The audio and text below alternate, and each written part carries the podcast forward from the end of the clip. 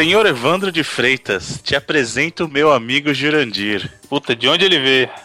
De trás do carro. O que, que ele merece? É isso a pergunta? Um copo de catarro. Ah, mas, mas não, é- não é Nossa, isso assim. aí, canalíssimo, Aqui, aqui em Fortaleza é. Bruno, o Evandro é meu. Aí você fala onde foi que ele nasceu, tá? Onde foi que ele nasceu? Tá. De, debaixo de um pé de jambo. Aí tu fala o que é que ele merece. O que que ele merece? A pomba do Rambo.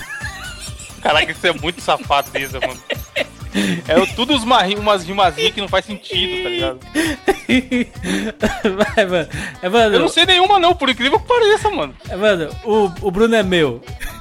De onde ele nasceu? É de onde ele nasceu? Onde foi que ele nasceu? Onde foi que ele nasceu? É, que parece. Que inventar rima. É, é, não sei, deixa eu, deixa eu pesquisar aqui coisa Não, não, não, não, não, não, não. Mano, eu lembro de uma que o maluco. A única que eu lembro não faz sentido, ó, na rua. Uma vez o moleque falou: Ah, não sei o que, de onde ele veio, de trás da bacia, o que, que ele merece? A pica da sua tia. tipo, mano, a tia, como assim, tá ligado? Ô Evandro, te apresento meu amigo Jurandir. De onde ele veio? De trás do muro. O que, que ele merece? A jeba de um burro. Caralho, parei Ô, eu, piada. ah, eu, sou, eu sou bobo, mas esse tipo de humor é o mais besta que existe.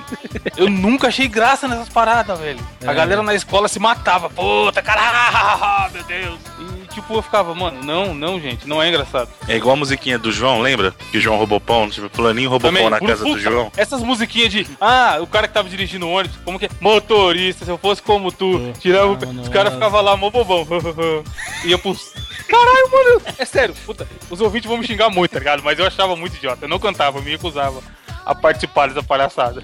Não, mas essa do João. Será que o, o Jurandir conhece a do João? Eu não conhece? conheço. Essa a gente vai cantar só, por exemplo. O Evandro roubou pão na casa do João. O Evandro roubou pão na casa do João. Quem, eu? Você. Eu não. Então quem foi? Jurandir. O Jurandir roubou pão na casa do João. Mano, porra sério, é eu acho, eu devo estar ficando muito velho. Qual a graça que tem uma parada Que dessa, mano? parada paia. Que tá que E as criançadas ficavam malucas no ônibus, mano. Cantava Era a a viagem inteira. A viagem Caraca. inteirinha. Mano, puta que pariu. Eu já era, já era, acabou. Virei, virei, fiquei amargo. Cresci, cresci. É? Cresci e passou. Mano, era o, o Play Center, Bruno, que é de São Paulo, com certeza foi o Play Center. Era Sempre, tipo, né, da escola até o Play Center, tá ligado? Duas horas com essa porra de musiquinha. O pior é que eu esqueci todos do Esse Menino é Meu, que foi que ele nasceu, eu esqueci todos. Eu só, nunca eu nem só lembro do, do, do, do pé de jambo e, e do Rambo. Foi Nossa, inesquecível. idiota, foi inesquecível pra Eu você. lembro, é, porque tem assim, ah, foi que ele nasceu, ah, de, debaixo de um pé de café, o que é que ele merece? A pomba do Pelé, sabe? Sempre as coisas Aí- assim, né? É? Tava- Eu achava muito mais legal quando a mãe do menino chamava ele pra ir pra casa, aí alguém respondia, falou que não vai porque você. Não, falou que não vai, que não vai, que não vai, que você não manda nele. Eu achava muito mais engraçado, tá ligado? Cara, mas não tem graça nenhuma, cara. Sim, então, você ver como não faz lógica. Não tem lógica a parada. Passou, que tristeza. Que tristeza. Vambora. Eu sou Júlio de Filho? Eu, eu tô esperando isso falar o nome dele. Nem existe. Eu não. Então quem foi? Pô, que inferno. que pariu. E esse é o 99 Vidas.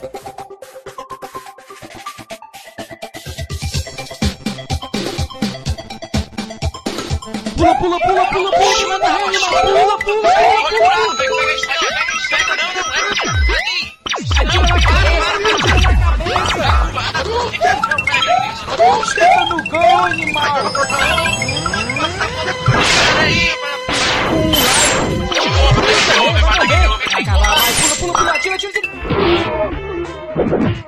Ah, morreu, pô, olha aí. Relaxa, a gente tem 99 vidas.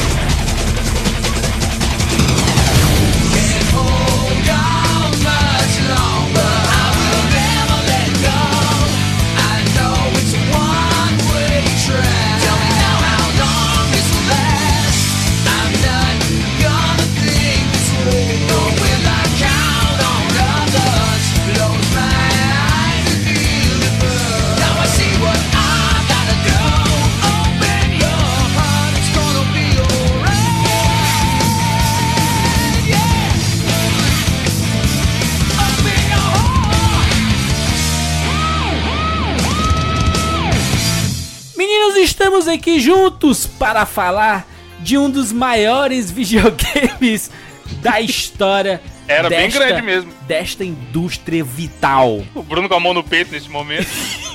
Diga sobre qual console nós falaremos e por que nós vamos falar sobre ele. Nós falaremos sobre o Sega Dreamcast, na nossa famosa série A História dos Videogames. Exatamente. Agora sim na sequência correta. Exatamente, Bruno. Bruno, pro ouvinte do 99 vezes que não faz a mínima ideia do que seja essa história dos videogames, Joãozinho aí chegou agora. Não sabe o que é que ele tá fazendo aqui, como é que ele caiu no 99 Vidas, o que é essa série História dos Videogames. A série História dos Videogames, senhor Jurandir Filho, é a série do 99 Vidas em que falamos da história dos videogames, né? dos consoles, desde o momento de nosso nascimento, então desde o nosso primeiro console até as gerações atuais, Hum. em ordem cronológica. Exatamente. Né? O senhor Com, lembra com raras exceções, né? o senhor lembra de quais consoles nós já falamos aqui nessa Opa, claro, sim senhor. Nós começamos com o Atari, que foi o cast número 19. Olha aí, Depois disso, nós fomos para o Nintendinho, que foi o cast que 32. loucura. Falamos do Master System no cast número 40. Sim. Aí vem uma sequência matadora que era Mega 75 e Super NES 76. Ah, Olha aí. Depois fizemos o 89 sobre os portáteis da Nintendo. olha aí. Eu não, não, não- eu não estou nesse, né? Não, o senhor não estava, o senhor Aliás, estava é- ausente é único- nessa A brincadeira. única edição que eu não estou é esta edição, né? Pois é. E foi um lixo. Ah, é, Eu tô lembrando o dia que o maluco falou e falar pra mim, mano, até, até curto seu trampo, mas eu não escuto 99 vídeos por causa do Jurandir. Não tenho culpa, não tenho Aí eu culpa. falei pra ele, pô, escuta desse daí que ele não Que ele não tá. Não tenho culpa se a minha beleza não agrada as pessoas. Algumas pessoas, algumas poucas pessoas, né? Porque eu sou que nem Jesus aqui. Ô, louco, pronto. É, Jesus também não agrada uma galera, não, mano. Tem um anticristo aí. Mas aí a religião é grande pra cara. e muita gente gosta do negócio. Se Jesus tivesse Facebook, teria seguidor pra cá. Curtir pra cá. Teria curtido pra cacete, meu filho. Jesus seria trade top todo dia. Pensa Jesus tirando a foto, somos todos macacos.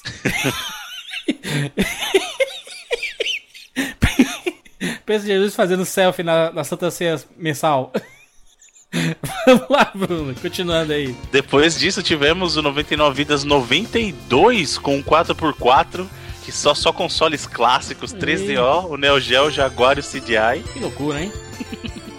Depois disso, veio outra sequência matadora com Sega Saturn 97, PlayStation no 98. Caralho. E aí no 105, depois da volta do 99 Vidas, nós fizemos sobre o Nintendo 64, Ai, sim. Nintendo 64 e o 109 sobre o Nintendo 3DS.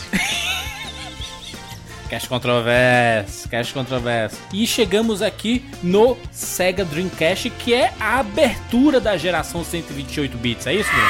Exatamente, exatamente, Sr. Jurandir. O primeiro console da sexta geração, a SEGA chegando adiantada de novo. Chegou adiantada pra ser o último console dela, é isso, né? Sim. E aí, é Geralmente gente não começa? dizem que os, os últimos serão os primeiros. Então, E os primeiros foram os últimos. né? exatamente. Por onde a gente começa, Bruno? Dreamcast do sucesso. Sim. Qual o ano de lançamento dele? 98 no Japão, 99 nos Estados Unidos. Antes de todo mundo, antes de PlayStation 2, Antes, né? Saiu quase dois anos antes do PlayStation 2, cara. E muita coisa, assim, da falha dele se deve a essa pressa da SEGA. O problema é que a SEGA parece que ela não aprende. Ela, ela diz aprender com os erros, mas ela não aprende. Porque o que aconteceu? O Mega Drive saiu dois anos antes do Super Nintendo. Hum. E na disputa ele conseguiu ir bem, só que aí o que aconteceu? A Ah. SEGA foi lá e anunciou o Sega Saturn antes de matar o Mega. Então ela Que conseguiu matar o, o console dela O próprio videogame. tem- enquanto o Mega Drive estava liderando o o mercado americano, a SEGA falou assim: gente, Sega Saturn, é nóis. Um abraço, Matou- Mega. Matou, Morra. matou, falou assim: tchau, tchau, tchau, Mega Drive. O negócio é Sega Saturn. Lembrando que o Sega Saturn também foi adiantado por causa do lançamento do PlayStation. Ele tinha uma data, mas só pra sair antes do PlayStation, eles comprometeram a arquitetura porque tiveram que colocar coisa de último minuto, tiveram que instalar suporte maior, né, para 3D, porque o Sega Saturn apareceu uma máquina com foco em 2D e algumas funções de 3D, Aham. mas eles viram o PlayStation que saíram correndo, pra a gente tem que lançar antes dos caras, vamos mudar o projeto e deu no que deu. E aí o que aconteceu? a SEGA, num ponto, ela aprendeu com os erros do Sega Saturn, porque o Sega Saturn, ele era um console poderoso, Hum. o 2D do Sega Saturn era muito bom, o 3D dele era, era bom, mas era muito difícil de programar, porque a estrutura, a arquitetura dos, dos processadores era muito complexa. E aí que eles falaram assim, a gente precisa fazer um console para endereçar esse tipo de problema, né?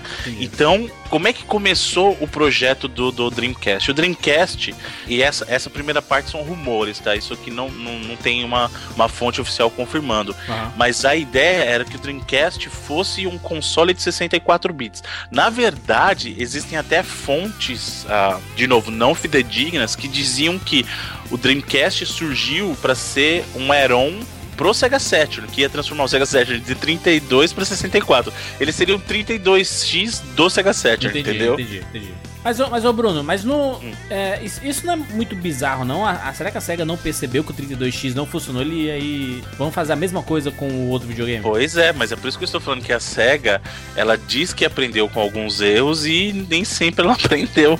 Não, A SEGA estava com o Sega Saturn muito, ó, muito atrás do do PlayStation. PlayStation. PlayStation dominou o mundo, dominou o mercado japonês, dominou a América, dominou tudo. PlayStation chegou e chutou todo mundo pra fora, sabe? Nintendo, Sega falou assim: "Eu tô chegando agora, pé na porta, tapa na cara de todo mundo. Sai vocês daqui". As duas maiores empresas dos consoles simplesmente tiveram que ficar pianinho. Território americano, que durante bom tempo a Sega conseguiu dominar com o Mega Drive, o Sega Saturn não emplacou. Território europeu, que sempre foi um território muito forte para a Sega desde a época do Master System, o Sega Saturn não convenceu. O único território que o Sega Saturn conseguiu liderar, entre aspas, assim, ele estava ainda atrás do PlayStation, mas ele estava na frente da Nintendo, era no Japão. Então, o único Curioso. território em que a Sega tinha uma certa vitória, entre aspas, com o Sega Saturn, era no Japão. Por que motivo isso, Bruno? RPGs? Então, o problema do Nintendo 64, além da questão de ter cartuchos, ele não tinha alguns jogos fortes que o Sega Saturn conseguiu. Então, por exemplo, o Sega Saturn tinha o apoio da Konami, conseguiu uma versão de Symphony of the Night, ele conseguiu o Resident Evil primeiro, Aham. ele conseguiu Tomb Raider, jogos que você não tinha pro Nintendo 64. Além disso, o formato permitia que você tivesse jogos que teoricamente agradavam mais o público japonês. Então, o Sega Saturn, ele tinha aquela- aqueles jogos que eles que chamam de novelizações. São Aham. como se fossem livros em formato de jogo, sabe, livro interativo. Então tá tá passando Sim. a história. Então isso tinha e tinha óbvio os RPGs. Mas, mas ô Bruno, mas, mas a gente não conta o PlayStation nesse bolo, não? O PlayStation não vendeu bem no Japão? Não, mas é isso que eu tô falando. Por isso que eu tô falando, entre aspas, a vitória da SEGA no Japão, porque a Sony ainda tava disparada na frente. Aham. A, a vitória deles foi assim: a gente conseguiu ficar em segundo no Japão, ao invés de terceiro. Era o único lugar que ainda tinha. dava briga, vamos dizer assim. É, né? um- é uma Exatamente. vitória sem ser primeiro lugar, é isso? Exato. Mas, assim, era a vitória que eles tinham pro momento, né? Entendi. E aí o que aconteceu?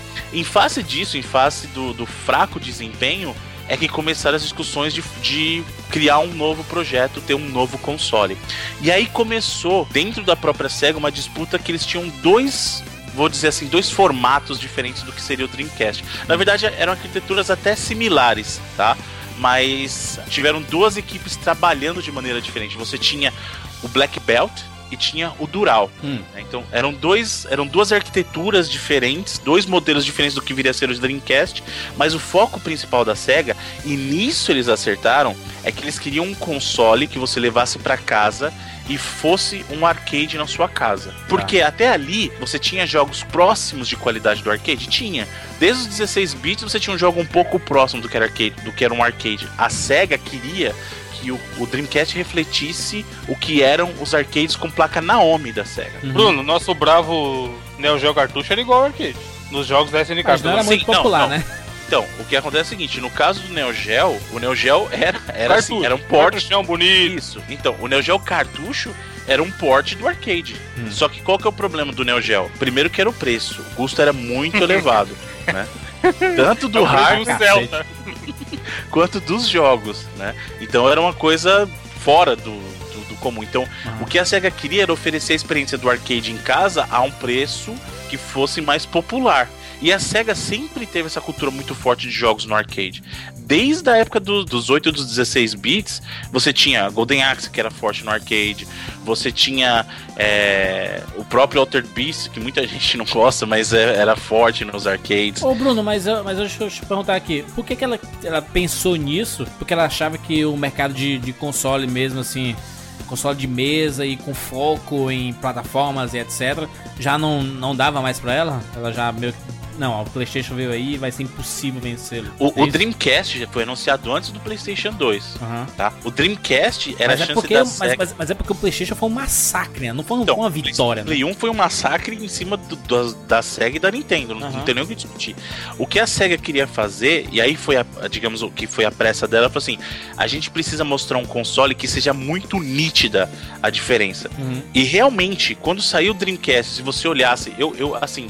É um jogo clássico que eu cito. Você pega o Soul Edge do Play 1 e vê a diferença louco. do Soul Calibur pro Dreamcast, cara. Claro. É, é, assim, não, não parece que é- era uma geração atrás, sabe? Assim, não é possível que isso aqui Aham. dois, três anos atrás era assim. Não é possível, sabe? E é, é, um, é um exemplo gritante. E é, e é muito nítido, você pode ver. Então o que, que era a ideia da SEGA? A SEGA queria mostrar a diferença que faria você ter um novo console no mercado. Entendi. né? Ele queria ganhar nesse fator, o fator uau. Namco.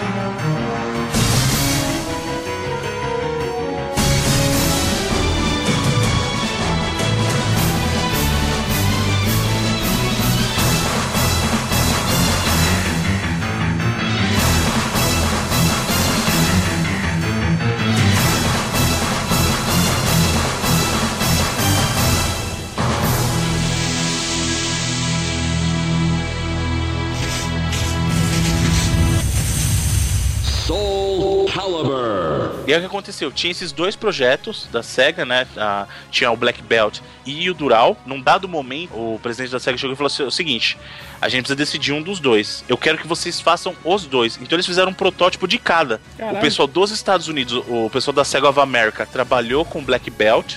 O pessoal da SEGA of Japan trabalhou com Dural. No final das contas, eles analisaram performance, analisaram custos e perceberam que o formato do Dural seria mais próximo do que eles queriam. Entendi.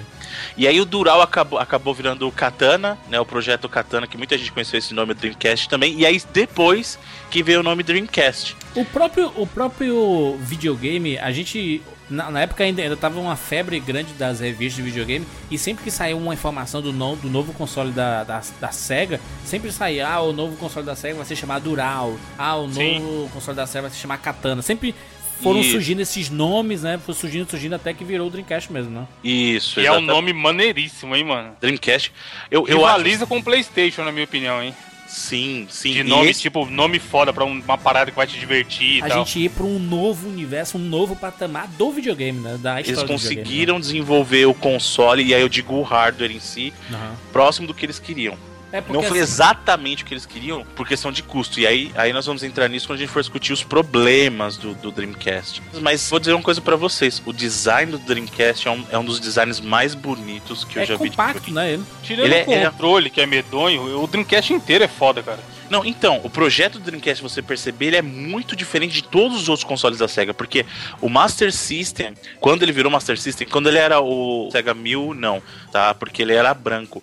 Mas se você perceber, do Master System até o Sega Saturn, era um formato preto, era até bonito. O Mega Drive original, aquele com 16 bits em cima, né? ele é bonito, mas ele, ele é um formato mais parrudão. E a SEGA queria mostrar a mudança no design, então ela falou assim, ó, esquece o preto, esquece parrudão. Aqui é compacto e é branco, cara. E- E, e ele é isso- lindo, aquela é luz bem bonito, mano. Isso, Aquela isso me luzinha lembra, ô Bruno, liga, isso, cara, isso- isso não, não lembra um pouco o PS1, não? Aquela nova versão do PlayStation que era bem mais compacta, menor. Mas o lindinho PS1 também. saiu depois do Dreamcast. Sim, bem depois.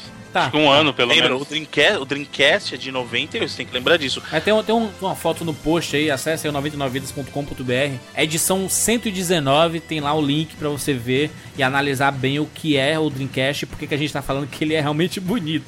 Porque você olha e aí você diz, caraca, que videogame bonito, compacto, encaixa fácil nos lugares, né? Menos. Como assim, mano? Não, na estante, né? Pelo amor de Deus, na, na, na- mesa. Encaixa de lugar é foda.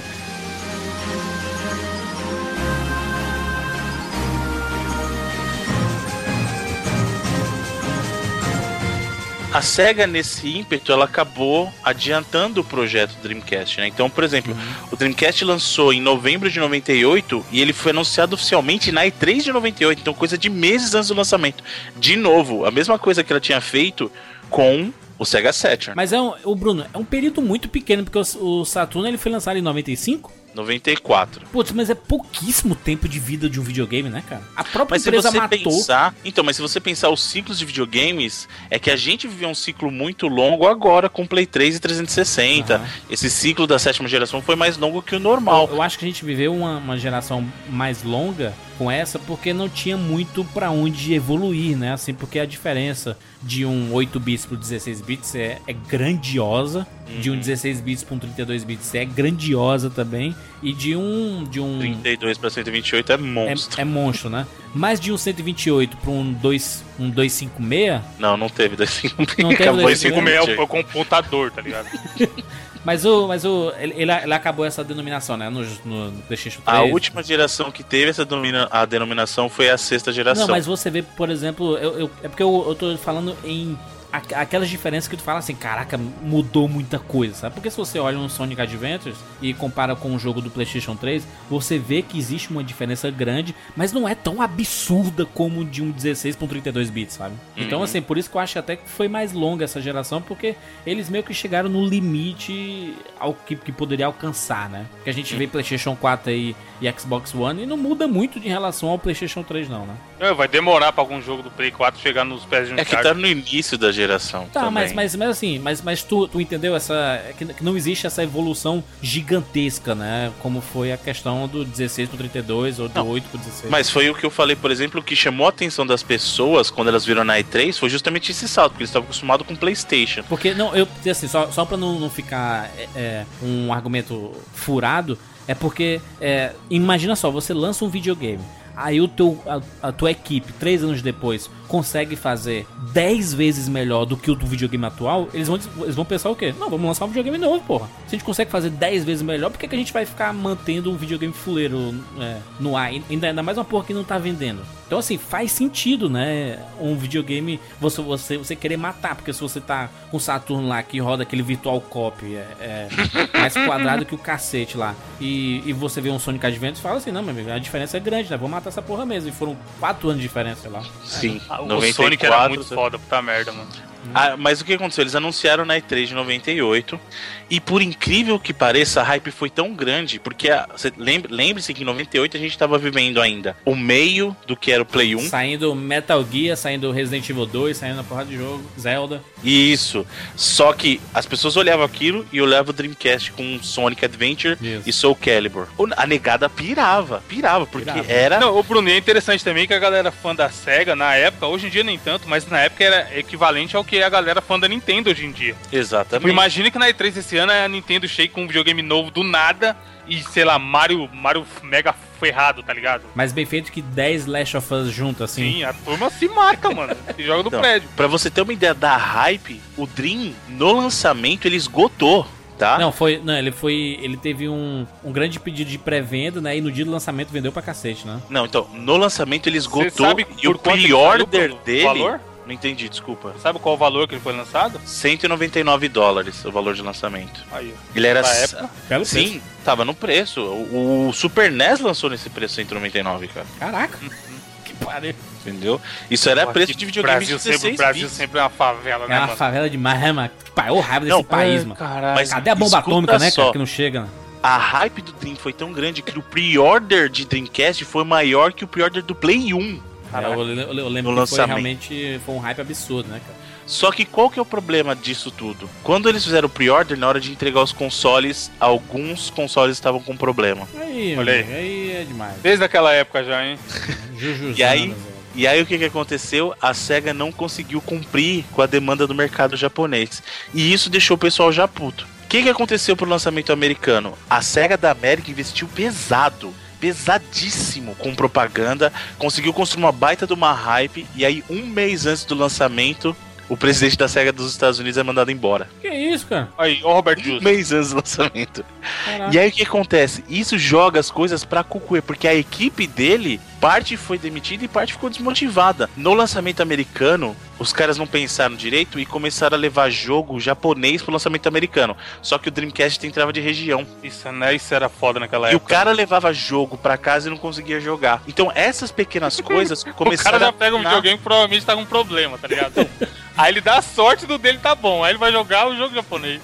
Não, então, e aí essas pequenas coisas começaram a minar, sabe, o Dreamcast. O hype, né? O hype em cima dele. Né? Exatamente, porque o pessoal tava num hype. Inclusive o lançamento americano era bacana, porque eles não. É, o lançamento dele foi dia 9 de setembro de 99. Então é 9999, tipo, era o número mágico. Isso, era o Caramba, número mágico, cara. que negócio bacana e vai lançar tal. E aí nisso apareceu a sombra do Play 2. Chega a Sony que já tava por cima da, da carne seca com o Play 1 e fala assim: Nós temos um novo console e o nosso console tem um drive de DVD. Uh, O nosso console é mais barato que um DVD player. Então, se você comprar um PlayStation, não só você vai ter um videogame para as crianças, mas você vai ter um DVD player para a família. E é mais barato que o seu DVD player de loja. Que antigamente eles vendiam o PlayStation 1 com essa ideia também, né? Você tem um, um- aparelho para reproduzir CDs, né? Não é só. Se você tem CD de música, coloca o CD de música no seu PlayStation que ele vai ser reproduzido. Mas qual que era a grande diferença? Hum. Ele veio na hype de filmes em DVD como Matrix. Isso, que foi o grande carro-chefe, né? do- da, Exatamente. da explosão do mercado de DVDs foi o Matrix. né? Filmes como O Homem-Aranha, Ah, entendeu?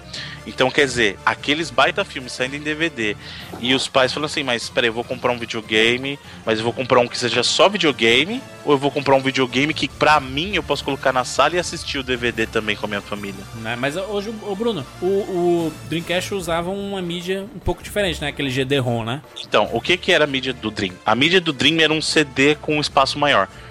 Ele era assim, um CD normal tinha capacidade de até 700 mega. O disco do Dream, que é é aquele GD, tem gente que falava que era Game Disc, tinha gente que falava que era o, o Giga, aquele G era de Giga Giga. disso. Os caras na galeria Pajé falavam que era giga. Exatamente, então. Ele é o dobro de um ele CD, né? armazena. Não, não chega a ser exatamente o dobro, é um pouquinho menos. Ele é- vai até 1.2 GB, se eu não me engano. Isso não chega a ser exatamente o dobro de um, de um CD. Os jogos realmente ficam bacanas. Você tinha um espaço considerável para se você comparar com um jogo de Play 1 que tinha um limite entre aspas de 700 MB, ficava bacana.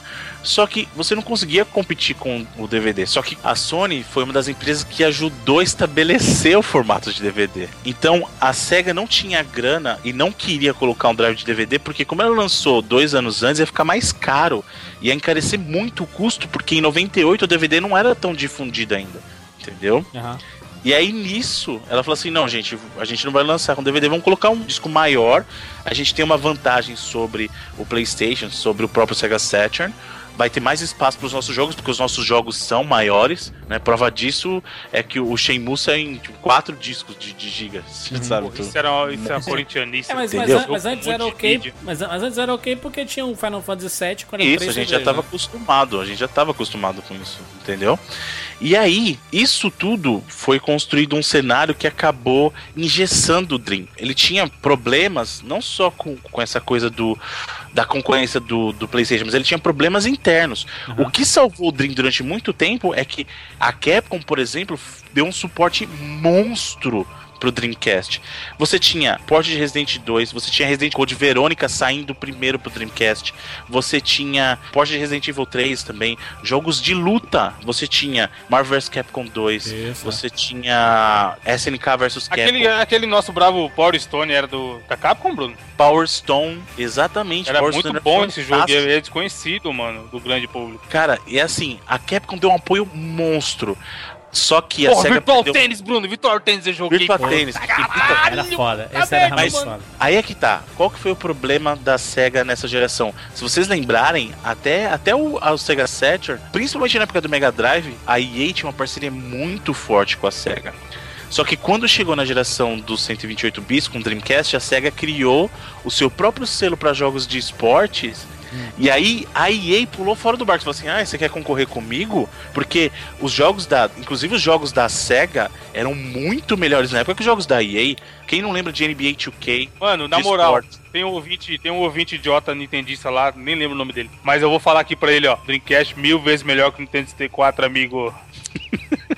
Mas muito, muito melhor. E aí a EA falou assim: Ah, você quer competir comigo? Então, então tá bom, eu, não- eu não lanço mais FIFA pra você, eu não vou lançar Madden. Só que pra esses jogos, excluindo o futebol, porque futebol acho que a SEGA precisava. O Não, Dreamcast aquele, um aquele melhor. Strike era maneirinho, pô. Era legalzinho. Era um Super Sidekicks em 3D, tá ligado? E, Não, nem se compara, claro. Mas, tipo, visualmente ele era foda. era bacana. tipo, o Tafarel parecia o Tafarel mesmo. É, os caras pareciam Brasil. mais. tá Que loucura, que loucura. Mas jogo de, de basquete, por exemplo, o NBA 2K, o jogo, de, o jogo de futebol é o único jogo de futebol americano até hoje que eu jogo, o NFL 2K1, cara, porque ele é divertidíssimo de jogar.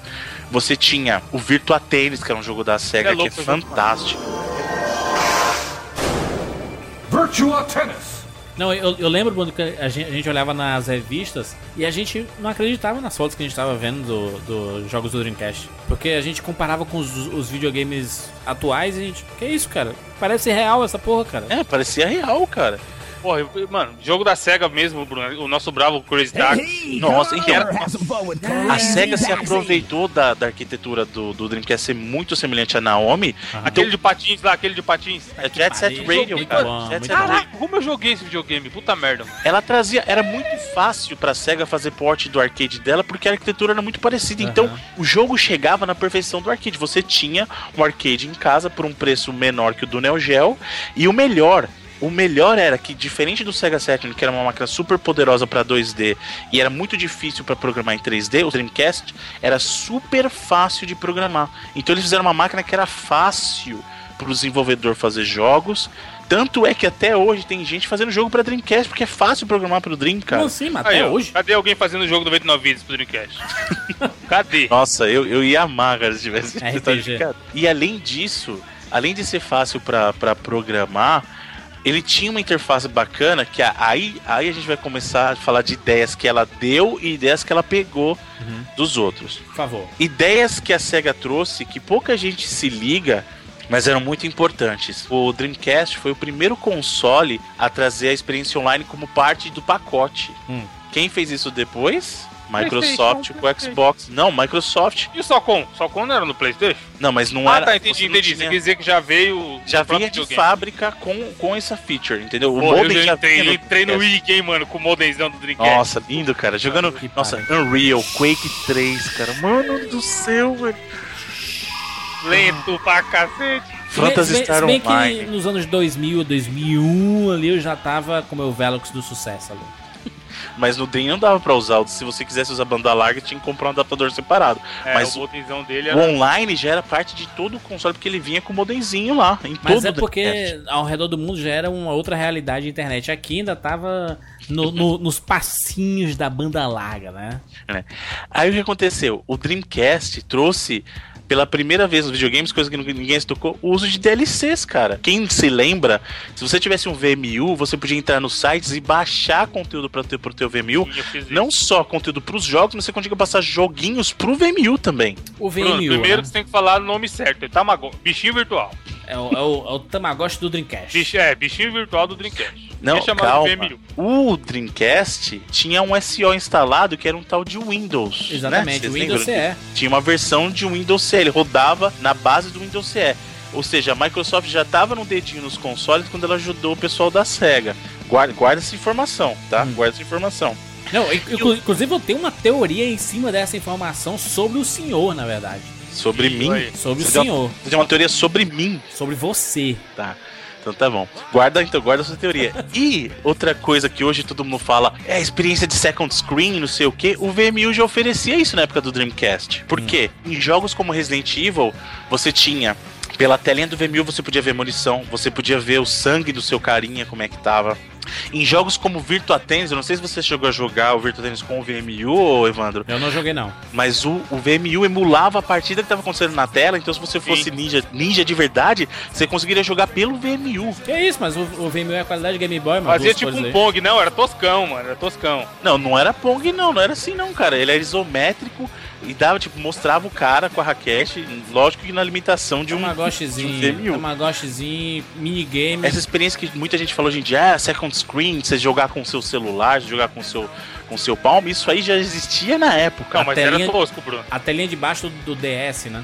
É, era então. toscão. O pessoal Tinha assim, aqueles "Ah, bichinhos que pareciam o Zé Gotinha lá. Mas é, mas é a ideia. Mas é a ideia, A não tô ideia, falando né? que era a perfeição que chegou ali, tô falando que a ideia de você ter uma experiência de uma Mano, segunda mas como eu tela. neguei idiota, quando eu peguei o Dreamcast, tinha essa parada, esse bichinho aí, que era tipo aqueles bichinhos que ajudam o Sonic.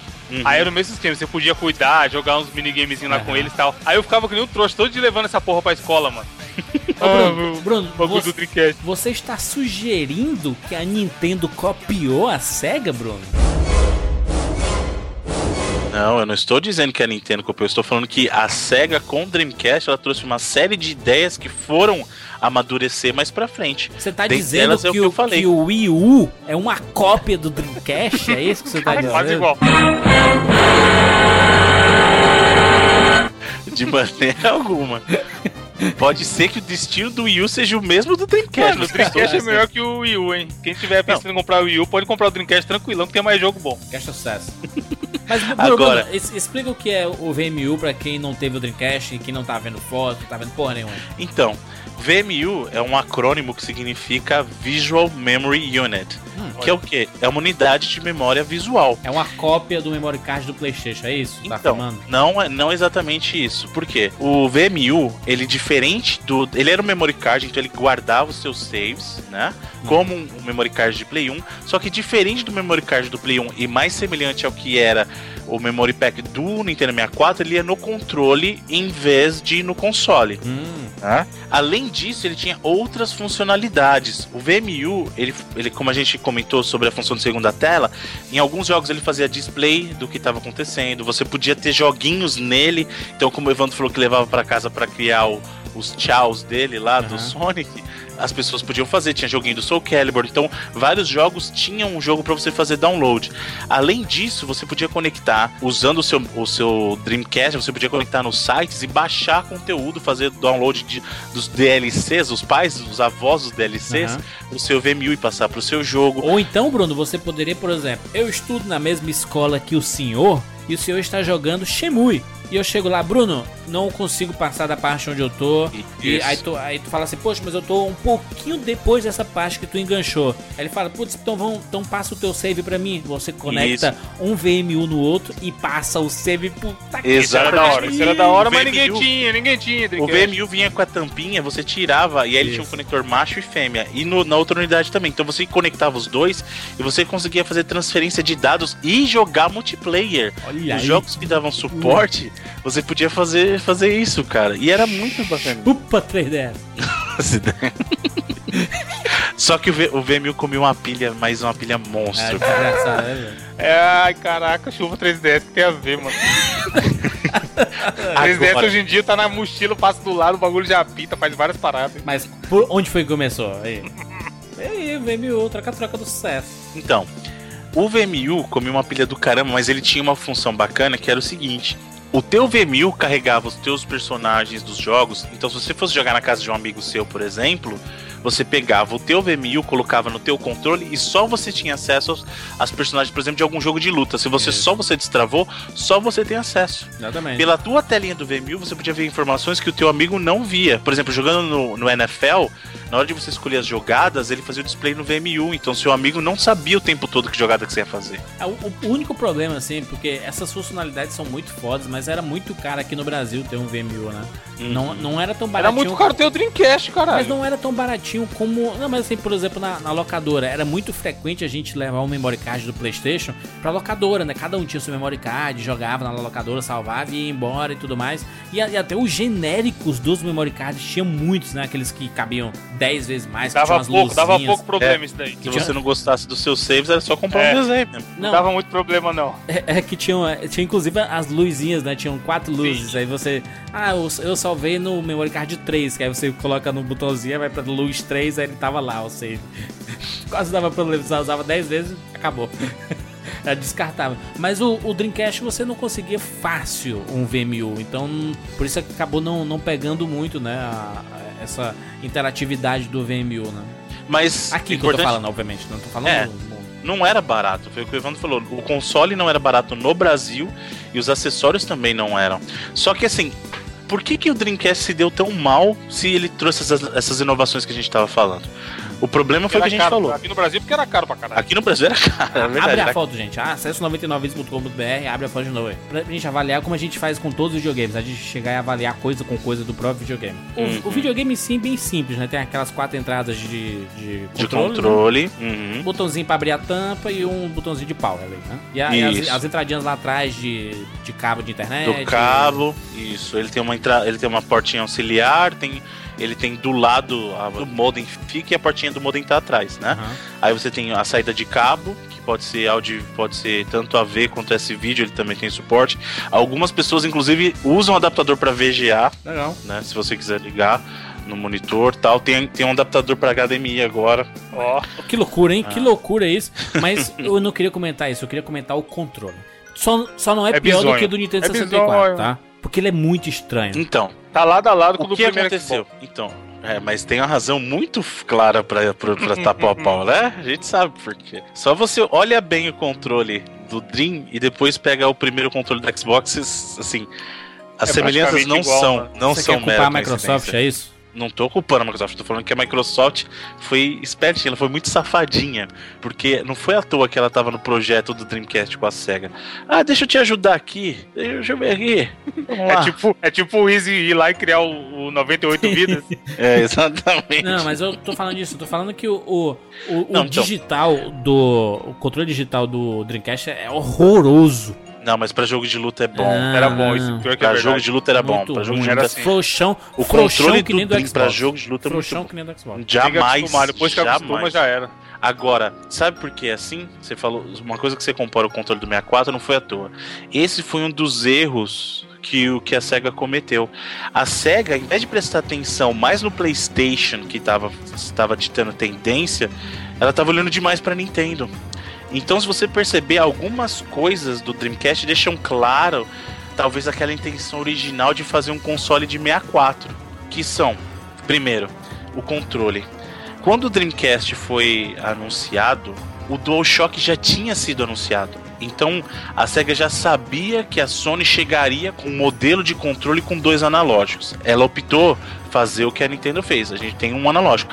Na verdade, deixa eu até esclarecer uma coisa que é muito importante. A própria SEGA já tinha um controle com analógico, que era o 3D controller do Knights. Inclusive, esse é formato, maneiro. esse formato do controle do Dream, ele é derivado desse 3D controller. E aí vem uma informação mais interessante. O 3D controller do Knights saiu antes do 64, tá? Só que o 64 anunciou o controle analógico antes. Então, apesar do controle 3D com analógico do Sega Saturn ter saído antes do lançamento do 64, o 64 o 64 anunciou um controle que vinha já de fábrica com um console com analógico, tá? Então o anúncio da Nintendo veio antes. Mas o controle do Dream, ele é muito parecido, você percebe isso, quer ver? Deixa eu até Deixa eu só mostrar uma foto pra vocês aqui que vocês, vocês vão ver muito nitidamente.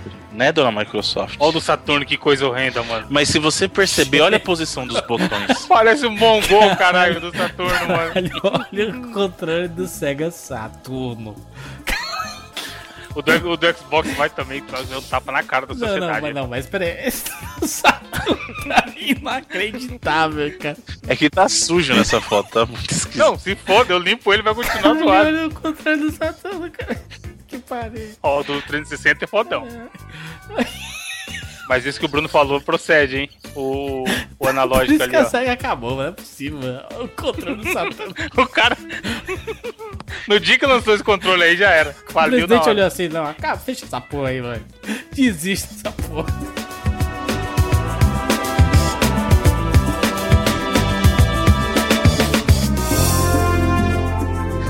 Mas aí voltando pra essa parte de onde a SEGA tava olhando, ela pegou e viu. Bom, a Sony já anunciou um controle que vai ter dois analógicos. A Sony instituiu um padrão de ter dois gatilhos. Aí a SEGA falou: eu vou ao contrário. Hum. Eu vou ter menos botões do que eu tinha ante- anteriormente. Porque esse controle 3D do Sega Saturn, ele, além dos seis botões de frente, ele tinha gatilhos. Mano, esse do Xbox é outra bosta também. Porque tem seis botões, mas em vez de ser a- três e três, ele é um em cima do outro, tá ligado? É muito bizarro, velho. Tipo, é dois, dois e dois, é muito que é errado. inacreditável essas coisas. Como é que alguém aprova um design desse, velho? Aí vai vendo. Além disso, como, como eu mencionei um pouquinho antes, a entrada do, memo, do VMU é a mesma entrada, é o mesmo tipo de entrada que o Memory Pack do Nintendo 64 tinha, que é no próprio controle. A diferença é que o controle do Dream vinha com duas portas, né? E a do Nintendo 64 tinha uma só. Porque o Dreamcast não tinha DualShock, ou não tinha sistema de Rumble igual o PlayStation já tinha anunciado com DualShock. O que, que eles fizeram? Rumble Pack, que é o mesmo sistema que o, mesmo, que o 64 tinha. Mídia proprietária. Quem que, tinha, quem que teve essa ideia? A Nintendo. E aí a SEGA falou assim: é, vou ter a minha mídia proprietária, que é o Qual GD. era o nome dessa parada do, do Dreamcast que fazia tremer, Jumbo Bruno? Pack. Rumble Lembra? Pack. Rumble Rumble Tinha Pack. outro nome, mano. Será que era japonês? Jump- um nome estranho? Aqui, ó. Puro, puro, puro, puro pack. Que isso? Ah, mas isso era nome no Japão, cara. certeza. era do era Japão. nome- Eu lembro que a gente ficava zoando, o maluco tinha isso aí. Ô Bruno, mas tinha um negócio que era inacreditável e era muito ruim de jogar o Dreamcast, porque o cabo do controle saía por baixo. E ele É tinha um- bizarro uma presilha em cima. Olha, olha aqui, olha, olha, você, olha- olha então, o layout, o que ou o jumento, né? O jumento. Ó o Jeg, ó o primata, né, mano? o primata. Olha, gente, vamos fazer, vamos fazer o cabo do controle saindo por baixo de todo mundo. Olha que bonito. Mas vamos jogar aqui. É, fica incomodando porque fica, fica estranho, fica pegando em ti. Aí eles, olha, vamos, não tem, não tem, já fizemos milhões de controles assim. Aí como é a solução? Ah, faz um- uma cavadinha no meio dele, aí você, gru- você É gruda errado, o fio lá pra não, não prejudicar. Então, mas esse, esse foi um dos problemas do Dreamcast. Problema do suporte da EA ter largado, problema da pressa, o problema da mídia proprietária, o problema do controle, o formato Eu, do por que, eles controle. não lançaram um controle já eh, vibrando, um DualShock do Dreamcast? Mas é o que eu tô falando, eles eles estavam olhando pro lado errado, eles deveriam ter Eles olhado tinham pra acessórios Sony. pra cacete, né, Bruno? Tinha, tinha Então tu acha que o, pro- o- é. o, o problema do Dreamcast e a culpada do fim do, do Dreamcast e da SEGA é da Nintendo? Não, a culpada pelo fim da SEGA é a própria SEGA. Quem fez as porradas foi a SEGA, não Mas foi a por Nintendo. inspiração, se inspirou na, na- no grupo Não. errado. Não, mas não é culpa da, não é da culpa da Nintendo se a SEGA tava olhando pra lá. A SEGA deveria ter se inspirado na Sony. É o que eu Deus. falei. Tava lá, dois analógicos, Rumble Pack no próprio controle. Custa fazer? Porque assim, o Dreamcast é que. Sabe qual que é o problema do Dream? Eu vou te falar qual que foi. Eles olharam o GoldenEye no, no, no 64 e funcionou. Só que quando saiu o GoldenEye no 64, ninguém tinha parâmetro de jogo de, de tiro com dois analógicos, por Ô, exemplo. Bruno, peraí. Bruno, por favor, Bruno. De coração. Me explica what the hell is that? Tem link no post, gente. Olha aí, por favor, acesse aí 99vezes.com.br. Peraí, deixa eu ver. Era o controle pra jogar jogo de fazer casquinha do McDonald's. Não, esse é o jogo do trem, Ai, cara. Pra você jogar o jogo né? do trem. Aí, mano, não basta o Ai. infeliz me comprar um simulador de trem, ele vai ter um controle específico pra jogar o jogo de trem, tá certo? Sim. Mas o, o, o Aí os caras falam, faliu. Tô morrendo aqui, mano.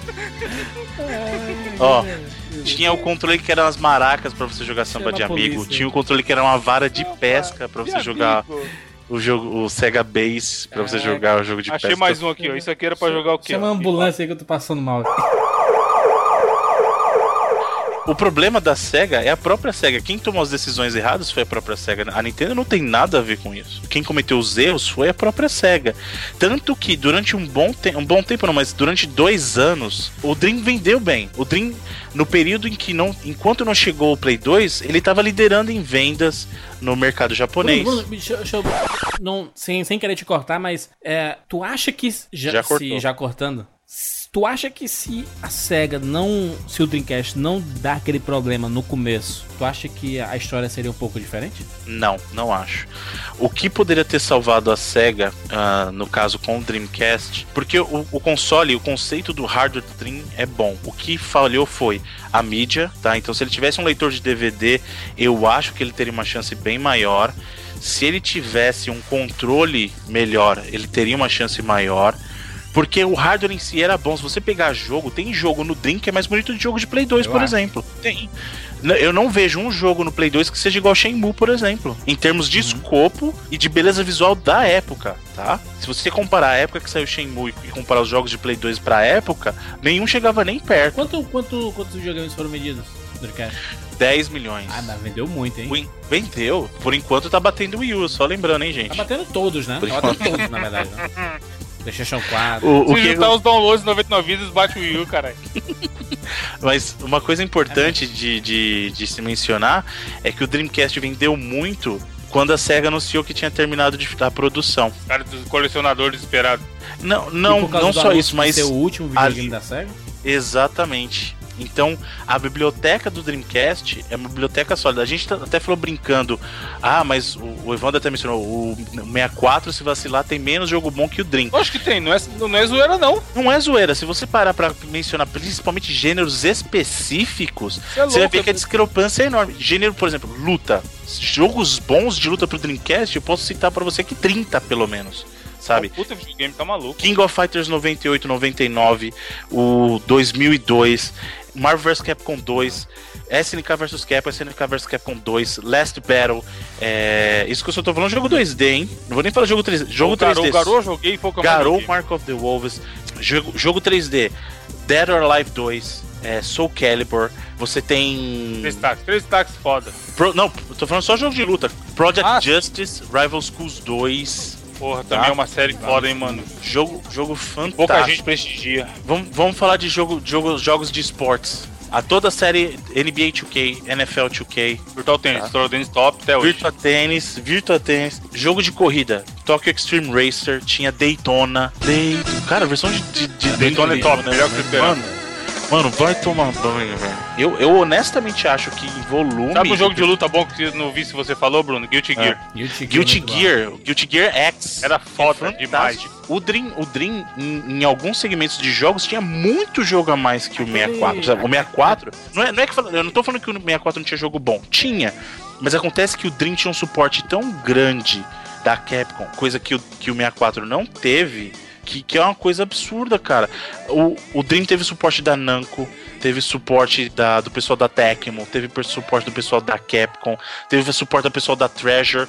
Icaruga é um dos melhores jogos de tiro de navinha até Verdade. hoje. Tem, eu tenho, Bruno, eu tenho aquele 360. Eternal Ar- Arcadia. RPG De- também. É um Skies RPG, of né? Arcade, RPG, grande. O Dreamcast tinha o Phantasy Star Online, ele tinha o Record of the Lodos War, sabe? Porra, Então, o jogo do assim, Max Steel, mano. Tinha o jogo do Max Steel aí, ó. Como é que Porra, Evandro, não sei se você Ah. vai lembrar. O Dream não tinha Metal Gear. Aí eles fizeram Headhunter.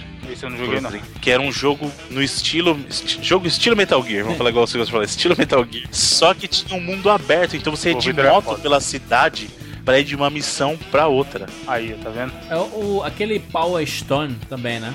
Power Stone. Era é bom de fantástico. Era o 1 e o 2 eram muito bacanas.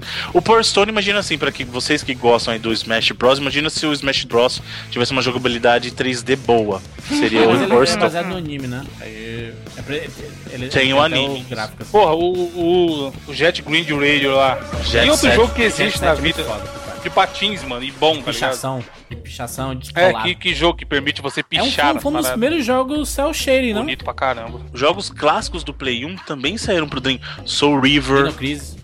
Dino Crisis, os próprios Tomb Raiders que a gente falou, né? Você tinha o Virtual On. Cara, que, quem jogou Virtual On, cara? É um jogo de batalha de robôs fantástico. MDK2. MDK. Resident, certo. Resident saiu pra ele também. Os Residentes saiu. Code Verônica, Code Verônica dele era foda. Code Verônica é fantástico, velho. Não, Bruno? Sim, sim. Muito tempo? Só depois que saiu pra, pra Play 2, cara. Tinha, ó, os, os dois Sonic Adventures, cara. O Rayman era fantástico, o Rayman 3D. Rayman é bom, é. San Francisco Rush. Nossa, tinha House of the Dead pra você jogar com a pistola. E tinha um jogo que você jogava com teclado que era o Type of the, the Typing of the Dead. Nossa. Que era o House of the Dead, mas você digitava as palavras pra matar o cara. É um jogo divertidíssimo, Ô, Bruno, cara. Bruno, Divertidíssimo. não esquecer dos Shemus, Bruno. Os dois Shemus que eram considerados os jogos mais inovadores daquele período, assim. Sim, quem fala em jogo de mundo aberto. hoje, né? É. Quem vem falar de jogo de mundo aberto tem que jogar Shenmue pra aprender. Fala assim, ah, mas GTA, não sei o que. Shenmue, é assim, a liberdade que você tem é um jogo, é uma coisa absurda. Porque assim, você tá dentro de casa, você abre gaveta, Isso. você tem um, um, um Walkman, Pô, você, você pode pegar fitinha pra ouvir no Falta ir Walkman. no banheiro, pegar o papel higiênico e limpar, né, mano? Isso. Você tem, ar- tem. não, assim, ó, você tem arcade e você pode jogar os jogos que tem arcade, você tem um videogame em casa, então ele- você pode comprar jogo pros seus consoles em casa, tipo, isso que é imersão, isso que é jogo de mundo aberto, você poder fazer o que você quer, sabe? Então, a pessoa que fala assim, ai, mas GTA não sei o que, GTA é um, é um mundo aberto, é um mundão aberto, mas em nível de detalhes, eu não vi nenhum jogo até hoje chegar perto do que E Shenmue Suzuki, fez. né? O. Suzuki Gênio, monstro. É, tem que. Cabe um cash um dia, hein, quem sabe? Quem sabe, né? Aí, ó, lembra- a gente fez o aí, cast- pariu, né? Sobre, o- sobre Tony Hawks, o 2 foi o que, eu, o que eu mais joguei na vida foi no Dreamcast, mano. Sim. Que era uma versão bem mais foda que a do Play. Muito mais, cara. Os próprios Crazy Taxi, cara, o 1 e o 2. Porra, cara. Virtua Tennis que a gente falou, né? Virtua Tennis era sacanagem, que jogo lindo. Aliás, é um dos poucos jogos que até hoje, se eu passo em um arcade que tá por aí perdido, em um shopping, em algum lugar, se tiver o Virtua Tennis, eu paro pra jogar alguma coisa, porque eu sempre acho muito foda o Virtua É Tennis. muito foda e é fácil de jogar, qualquer um chega Exatamente, e joga. Dreamcast era muito bonito, cara, era muito bonito. Virtua Tennis era foda. E sabe o que é engraçado? Muitos jogos do Dream, como a gente tava mencionando, continuam bonitos. Claro, salvo, salvo a. Lembrando que da época que saíram, mas continuam bonitos até hoje. Alguns jogos eram mais bonitos que do Play 2 e existia uma razão pra isso. O hardware do Play 2 ele, ele era mais evoluído que o do Dream, tá? Só que o Dream tinha uma coisinha que era a memória dedicada de vídeo dele era maior que a do Play 2 e do GameCube, cara. Então a memória dedicada de vídeo dele ajudava ele a colocar aqueles gráficos lindões, mesmo tendo um hardware mais fraco. Não, era muito. Cara, o, igual eu falei, o The-King 99 dele era absurdo de bonito, mano. Cara, o The As King telas era em 3D bacana. e tal. Isso então, porque ele misturava, ele pegava os elementos do 2D do jogo e aí colocava alguns elementos 3D de cenário, cara. Outro jogo de luta que tinha essa parada de 3D em cenário também era o. O SNK vs Capcom Capcom, 2. é. É, o Marvel ô, Bruno, Capcom e o pessoal jogando Gran Turismo no PlayStation 1, aí a SEGA vai e apresenta o SEGA Rally ali, os carrões lindaços pra cacete. Então, Sega Rally já era uma franquia que tinha certo sucesso nos arcades, no Sega Saturn foi bem. Quando chegou no Dream, cara, quem gosta de Project, o PGR do Xbox, tem que jogar um jogo que chama Metropolis Street Racer no Dream, que é- ele, ele foi o jogo que deu origem ao PGR, cara. Esse jogo é fantástico. Tokyo Extreme Racer é um jogo fantástico de corrida cuida. Você tem, cara, a Sega pegou os em termos de jogo, falou assim, o que que tem, o que que o PlayStation tem e na época era o PlayStation 1, tá lembrando, que a gente precisa ter. Então a gente precisa ter um, um, um jogo para bater diferente com o Gran Turismo, vamos ter um jogo para bater diferente com o Gran Turismo. A gente precisa de um Metal Gear pra gente, vamos fazer o Red, não que a Sega Aham. fez o Red Hunter, mas ela procurava esses jogos para bater. né? Então, ah, a, a- o Play 1 tem o Soul Edge, Soul Calibur pra gente. Ah, tem o Dead or Alive, Dead or Alive 2 pra gente, sabe? Então, Ele- ela, ela- ela sempre buscava. Tinha um Tem um equivalente. equivalente, Ô, né? Evandro, ô, Evandro, a gente esqueceu de falar Street Fighter 3, cara, Third Strike no Dream, Foda. cara, mano.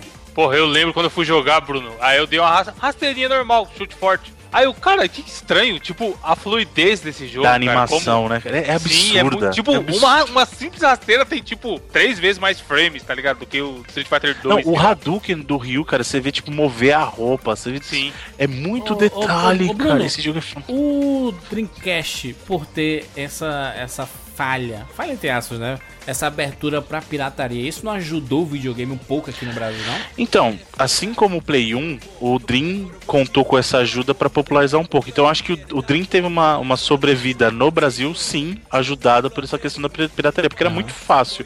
Apesar que você tem que lembrar que alguns jogos eram comprometidos por causa disso, porque você tem que lembrar que o, o GD era maior que um CD Sim. normal. E quando o cara pirateava, ele pirateava num disco normal, então você poderia perder algum conteúdo. Mas com certeza isso ajudou o, o Dream a ter uma sobrevida aí muito larga no Brasil. Pô, os caras faziam até uma habilidade de colocar filme nesses GD aí, mano. Sim, sim. O próprio Play 1 trabalhos. tinha. O Play 1 tinha um VCD player que você colocava e ele rodava filme também, né? Mas o- uma coisa que é muito interessante nesse sentido, não de pirataria, o Dream é um dos consoles mais amigáveis para fazer homebrew. O que, que é homebrew? Homebrew são jogos que você em casa pode fazer. Então, não necessariamente você piratear um jogo, mas você criar o seu próprio jogo pro Dream. Então é por isso que até hoje, se você procurar as comunidades de Homebrew pra Dreamcast, você vai achar muita gente fazendo jogo pra Dream até. E, e não é qualquer joguinho, não, viu? Tem jogo grande, por exemplo, o Pier Solar, que foi um RPG que fizeram pro Porra, Mega. é foda, O pessoal tá trabalhando num porte dele pra Dream, cara, com qualidade aumentada, tal. Vai que sair inclusive pra 360 também. Sim, Legal, eu vi, né? foda. Saiu um jogo de tiro esses dias também, sabe? Então o pessoal lança jogo novo e qualidade de jogo comercial mesmo, de jogo completo pro Dream, cara. Outra coisa que é bacana, como a comunidade do Dream é tão é muito forte, você vê que tem gente mantendo a rede online do Dream até hoje. Se você quiser conectar com o Dream, você consegue É jogar. psicopatia já, hein, mano. Tem que internar. Não, mas cara, é incrível você ver o pessoal jogando Quake 3 no Dream, cara, até hoje. Nossa, Phantasy. Star Online. Eu, eu conectei pra jogar Phantasy Star Online, cara. É muito bom. O problema é que é caro, né? Hoje em dia, se você quiser querer conectar com, com discada, é fogo. Mas eu, eu vou comprar um modem de banda larga pra mim, pro Dream, cara. Eu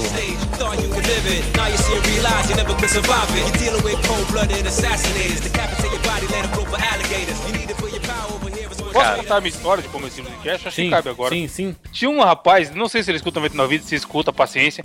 O nome dele era Sandro, aqui no bairro. Era, porque E já, já ele, papocou é, ele. não- cara, não sei se ele já pereceu, que fim deu. Mas ele era muito conhecido na época por fazer rolos absurdamente escrotos pro lado dele. Entendi. Por exemplo, uma vez, e ele era aqueles cara maluco pro videogame que, mano, saiu, na outra semana ele já comprou, tá ligado? Aham. E aí ele trocava, tipo, mano, uma vez envolveu um sofá, tá ligado? O maluco deu um sofá pra Caralho. ele e pegou um Neo Geo, assim, era uns negócios meio loucos. Moto, mano, o nego deu moto e pegou o videogame dele e tal. Aí eu tinha um Playstation, o primeirão cinza lá, todo fudido, que tinha que colocar na geladeira pra funcionar, deixar de ponta cabeça.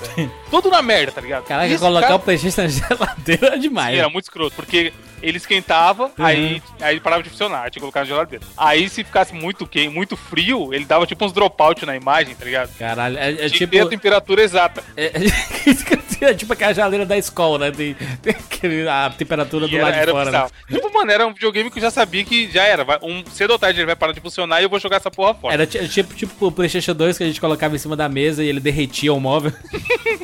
Então, aí, esse Sandro já, tipo, foi o primeiro cara aqui da vila que comprou o Dreamcast e tal. E é por que que eu tô falando? Porque ele comprou, cara, na Casas Bahia, Bruno, e pagou 950 reais no videogame dele.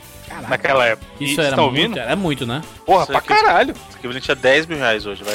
Aí, é, por aí. Foi, sei lá, 9 mil hoje. Aham. E aí ele foi, levou algum lugar pra destravar, porque ele conhecia os caras também que destravava e tal. E ele tinha simplesmente uma caixa de sapato de jogo pirata de Dreamcast. Caralho. Todos os jogos bons da vida do Dreamcast ele tinha. Aí eu tô na casa de outro amigo meu, Roberto. Esse maluco via. E ele era. Tipo assim, eu e o Juras, a gente gosta de jogar FIFA. Sempre gostou de jogar Winning Eleven e tal. Uhum. Só que esse moleque era o tipo de pessoas que, sei lá, ele terminaria com a mulher dele por causa de jogo de futebol, tá ligado? Caralho, ele apostando. era muito fanático. Tanto que ele comprou o Dreamcast por causa do Virtual Strike, que ele achava que era melhor que o Winning Eleven na época, por causa dos gráficos e tal. Aham. Aí um dia a gente tá na casa desse Roberto, ele vira e fala: Porra, comprei o Dream lá, porque ele chamava de Dream. Ele chamava, na verdade, de Dream Quest. Dream Quest. Muita É. gente chama. Ele chamava de Dream Quest, esse maluco. Aí ele, porra, comprei o Dream lá, mas, mano, nem tô jogando muito. Já enjoei do futebol dele. Eu vou te falar que se eu tivesse tivesse alguém querendo trocar comigo um PlayStation, eu trocaria, hein?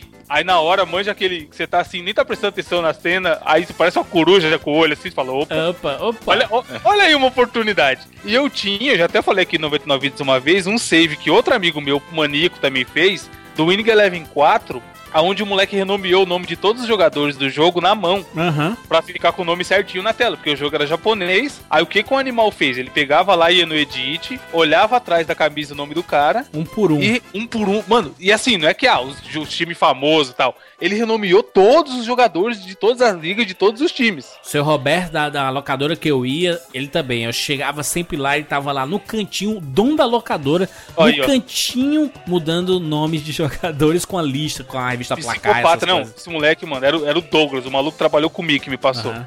Aí eu sabendo que ele era fanático, né? E escutei essa loucura que ele falou que trocaria por um Play. Pô, Sandro, o meu Play, mano, tem um save. Comecei a falar, né? Tem um save lá assim, assim, não sei o que, bababá. Aí ele, pô, traz aí, se tiver bom, a gente troca. Caralho. Aí, mano, eu subi que nem o Usain Bolt aqui em casa, porque ele morava lá pra baixo, tá ligado? Catei o videogame, limpei, passei aquele veja bonito no fio pra tirar a poeira. Arrumei a caixa dele, tá toda empoeirada em cima da, do guarda-roupa também e tal. Cheguei lá, rezando pro videogame funcionar de primeira, tá ligado? Tá. Porque ele tinha essas paradas de não funcionar, aí Aham. tem que ficar ligando várias vezes e tal. Aí funcionou. Aí eu, calma aí, deixa eu te mostrar aqui, ó, tudo atualizadinho, todas as transferências certas, o nome do cara e tal. Aí, mano, o maluco trocou comigo. PlayStation zoadaço, sei lá, eu tinha uns 10 jogos. E me deu o Dreamcast dele, tinha comprado, sei lá, dois meses, com nota e o caralho. Que e a caixa isso, de cara? sapato de videogame. Caralho. Quem teve também, quem teve também o Dreamcast destravado, vai lembrar da. Talvez o Bruno não, porque o Bruno é todo original e tal. Mas tinha aquela parada de colocar o CD de boot, Bruno. Sim, Que Utopia. aí aparecia o, É. o alcezinho, tá ligado? Isso. Era isso aí que eu peguei. Aí tinha que colocar o CD de boot, aparecia o alce, aí você colocava o jogo. Mas, mano, o que eu joguei, a gente fez cast de T-King faz pouco tempo. O T-King 99 dele era foda, melhor que o do Fliperama, tá ligado? Aquele Garou. Mark of the Wolves. Joguei, mano, mas eu joguei até morrer esses jogos todos. Mas é aquele esquema, eu joguei tanto, todos os jogos bons, joguei, sei lá, uns seis meses só Dreamcast, e no final depois eu troquei por um Playstation do pequenininho, que parecia o Discman lá. Ah, é, O branquinho, tá o- ligado? é- é- Evandro deu, deu uma saudade agora desses CDs de boots de, da, Porra, era da um pirataria, né? Era, do, era o Dreamcast e o Playstation, né? Tinha isso, né? Sim. Playstation 2, né? De você colocar. Aí depois eles passaram a colocar na própria mídia do jogo, então você não precisava colocar o. Isso, fazer- Não, Matrix. Matrix, É. o Matrix não precisava de boot. Esse aí rodou bonito, meu amigo. Mas ó, olha só, eu, eu tive o Dreamcast por um curto período de tempo. Comprei em loja mesmo, não lembro. Eu comprei, né? Não foi eu que comprei, né? Meus pais compraram, né? Ah, o dele veio com quatro controles, tá? Só pra vocês verem o nível da Caralho! troca. Aí sim, aí foi animal mesmo. Mano, eu vendi, ó. Eu vendi esse videogame, comprei um Play novo, ainda sobrou uma grana equivalente a outro Play novo, tá ligado? Caralho. Aí, da aí, meu- aí- aí meus pais compraram e foi um período que eu tinha acabado de tirar a carteira de motorista. Putz, E em pouquíssimo tempo eu bati o carro. caralho. Jogou com esse táxi demais? E pra consertar eu tive que vender o Dreamcast. Puta que Então merda. assim, eu passei pouquíssimo tempo, joguei. Putz, acho que eu joguei Sonic Shemui, sabe assim? Então não foi pouquíssimo tempo assim, não. At- Até porque eu, eu não, eu não, não comprei no lançamento, acho que eu comprei em 2001. Acho que Foi 2001 ali. Eu nem sei quando é que aconteceu isso daí também, mano. Qua- Quase, quase chegando em 2002, eu acho. Então eu passei tipo seis meses com, com o, o Dreamcast, sabe? Então eu até joguei algumas coisas, joguei por um tempo assim. Mas putz, minha, minha vida com ele foi curta, aí eu passei. Eu joguei jogar- bastante. Eu, eu abri aqui uma lista dos melhores jogos do Dreamcast, eu joguei todos, mano. Sei lá, os 50 que Muita tem. coisa Mas, mas a primeira vez que eu vi o Dreamcast, a primeira vez assim, entrei na locadora da Dona Graça e ia jogar a Wing Eleven. Ah, E quando eu entrei lá, tinha um cidadão jogando Sonic Adventure. você é louco, essa abertura, mano. E ele Não. tava justamente chegando na parte que a baleia dava aquele pum. Essa, esse é o tipo de coisa que vende console, porque chama muita atenção. E é inacreditável. Tem, tem um link aí no post pra você ver essa cena aí, porque é, um- é um negócio como o Bruno falou. É, a gente falou aqui já de, de abertura de jogo, sei lá, Final Fantasy VIII, que você chega seu amiguinho em casa, o cara não tá nem aí pra videogame, você fala, não, deixa eu te mostrar uma parada aqui que é foda. É o. Essa abertura do Sonic, cara, é é uma das melhores da história. Não, é o- é Então, e, é o God e of isso não é nem a 3, né, abertura, cara? esse é o ponto. Porque assim, até ali, o que você É, o jogo, né? seus amigos era na CG, que nem você falou. Você colocar CG do Final Isso. Fantasy VIII, o cara vai babar e vai comprar na hora, sabe? É. Mas é a CG. Você colocar a abertura, por exemplo, do Eldarms ou do, do próprio Parasite Eve, o cara vai babar.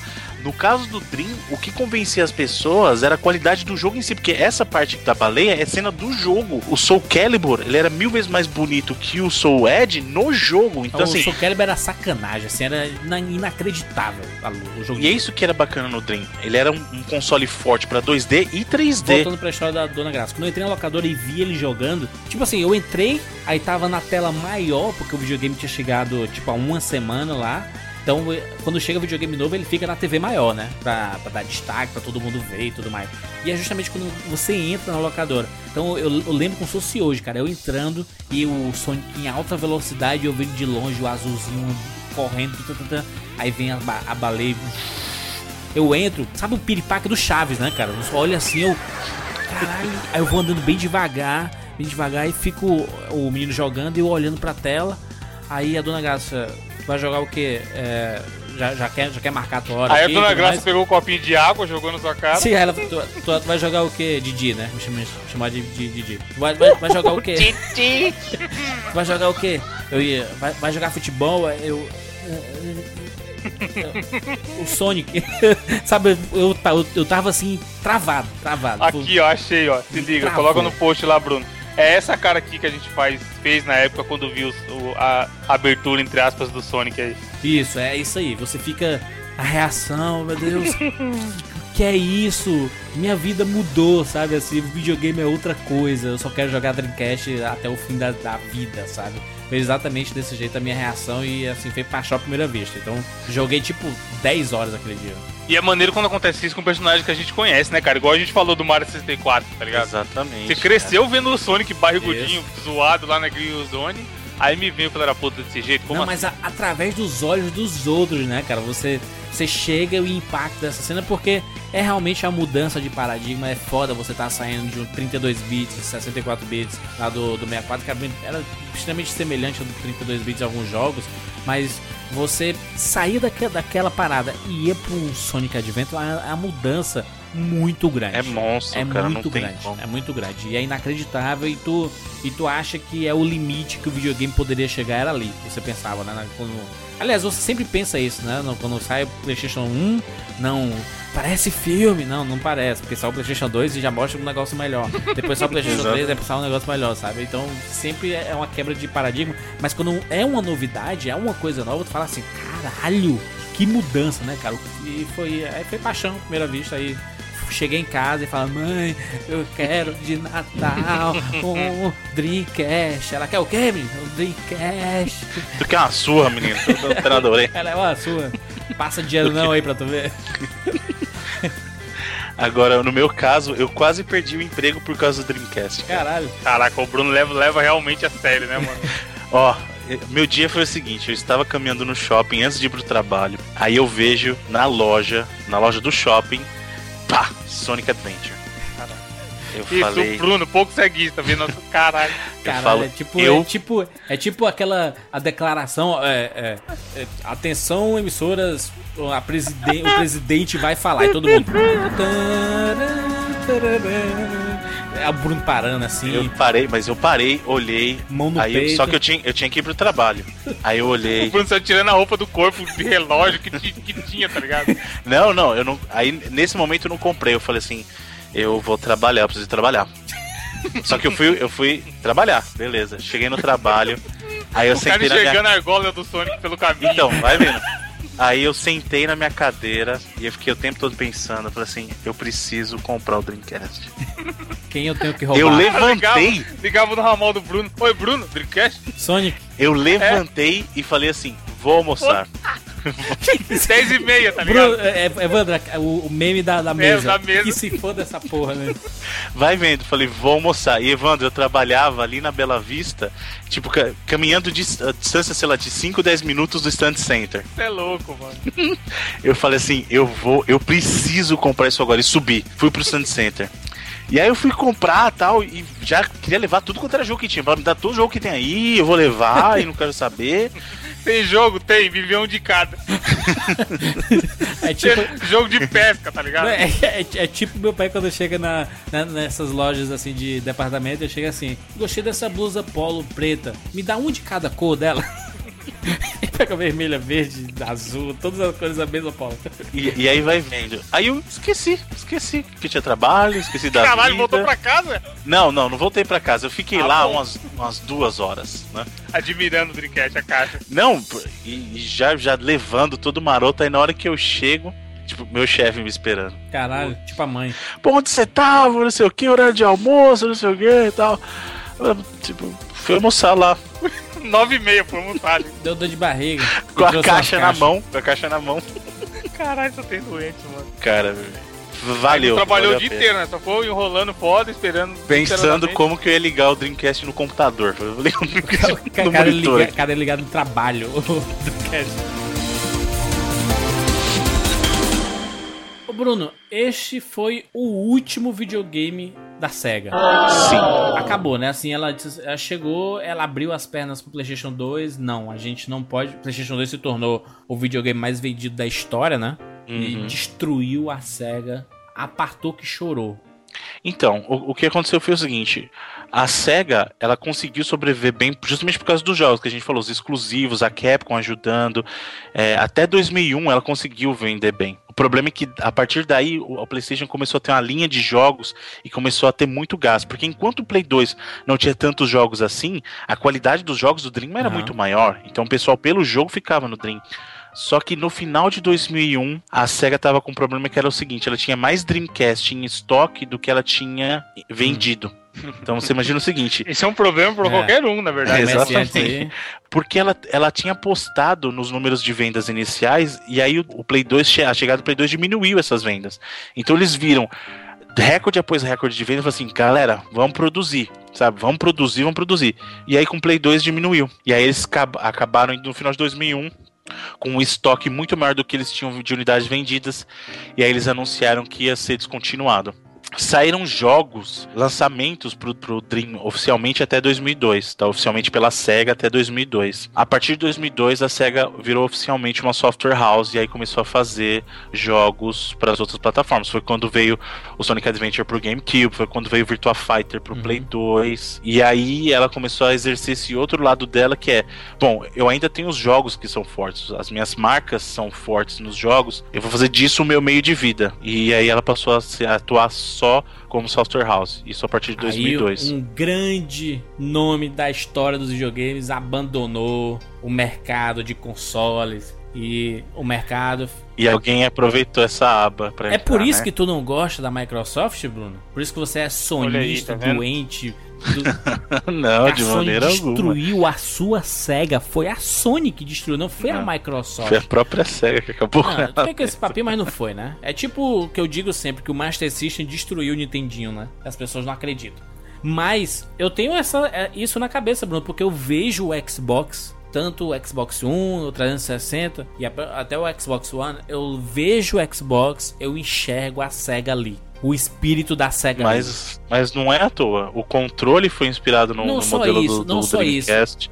Não, mas o, o console foi porque o que, o que o Xbox One chegou. O prim, no Xbox One, o atual, o primeiro Xbox, ele chegou com uma proposta de online. De onde que veio essa ideia do, do console sempre online? Já tá de fábrica Você online. tem essa raiva com Não. em, em relação à Microsoft e, e essa, Não, e essa, essa sua alguma. tendência a ir ao lado da Sony, ao lado negro da força, porque o Xbox era pra ser da Sega. O Xbox era pra ser o E era pra Dreamcast ser 2. o Dreamcast 2. E não é. E é o.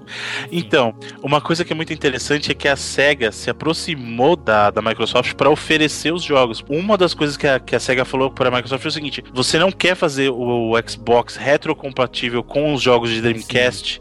E, e aí a gente começa a produzir os jogos exclusivos pra você transformar mesmo. E você vai ser uma plataforma que vai rodar os jogos antigos e vai rodar jogos novos que a gente tem. Tanto que Shenmue 2 saiu pra, pra Xbox, Panzer Dragon Horta saiu pra Xbox.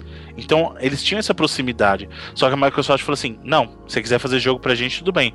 Mas esse negócio de nosso console ser uma extensão do de vocês, não. Entendi, entendi. Vamos aqui finalizar este cast dando os nossos destaques os jogos que nós mais gostamos do Dreamcast e as considerações finais para esse console que é cheio de viúva. Como tem viúva de Dreamcast por aí, tá que pariu, né? Só tem viúva aí. E o Dreamcast deixa Shenmue Pode principalmente. começar por ti, Evandro. Claro. Juras, dessa vez eu vou burlar o sistema e não vou indicar um jogo específico ou uma quantidade de jogos específico. Eu vou indicar um gênero, pode ser? Opa. Joguinhos de luta, minha gente. Porque como o Bruno falou, não, cara, sim, tipo, eu joguei muito jogo de luta porque é um dos gêneros que eu mais gosto e tipo, todos eram muito bons, tá ligado? Não tinha um que ia jogar e não Eu curtia. tenho, eu tenho uma- um amigo, Evandro, Lee, um dos meus melhores amigos lá na locadora do seu Roberto, quando o seu Roberto comprou o seu primeiro Dreamcast. A piada do Bruce tá vindo, você sabe, né? E ele colocou o Soul Calibur pra, pra rodar. Eu vi o Lee chorando. Vendo o Soul Aí. Calibur, a apresentação e tudo mais. Cara, tu, tinha até um jogo meio Naruto, é, Jojo's Bizarre. Provavelmente é Jojo's Naruto. Bizarre Adventure. Eu joguei pra caramba, velho, porque era bonitão o desenho, tá ligado? Então, tipo, caso o cara não tenha. Muita gente não teve, o pessoal conhece pela história dos videogames, enfim. Mas se a pessoa tiver a chance e for aquele cara. até Eu vejo foto de ouvinte nosso, ou às vezes os caras mandam por e-mail, mandam no Twitter que juntou uma galera pra jogar no final de semana e tal. Cara, é um bom videogame pra pegar até hoje em dia. Porque se o cara for atrás de todos os jogos de lutas bom que tem, e conseguir dois controlinhos bonitinhos funcionando, é diversão garantida. É verdade. Eu vou dar minha recomendação aqui.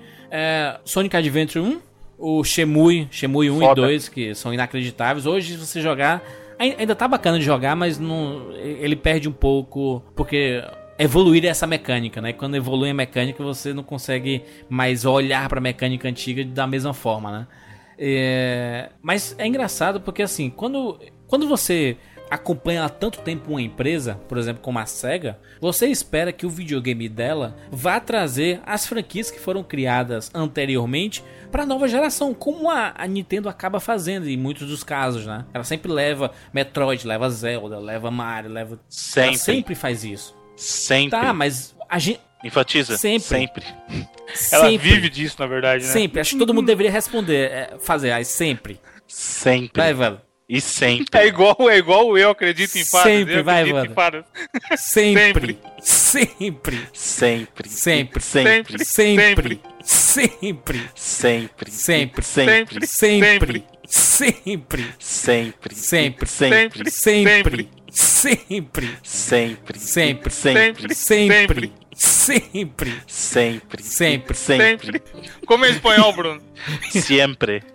Em inglês, Bruno.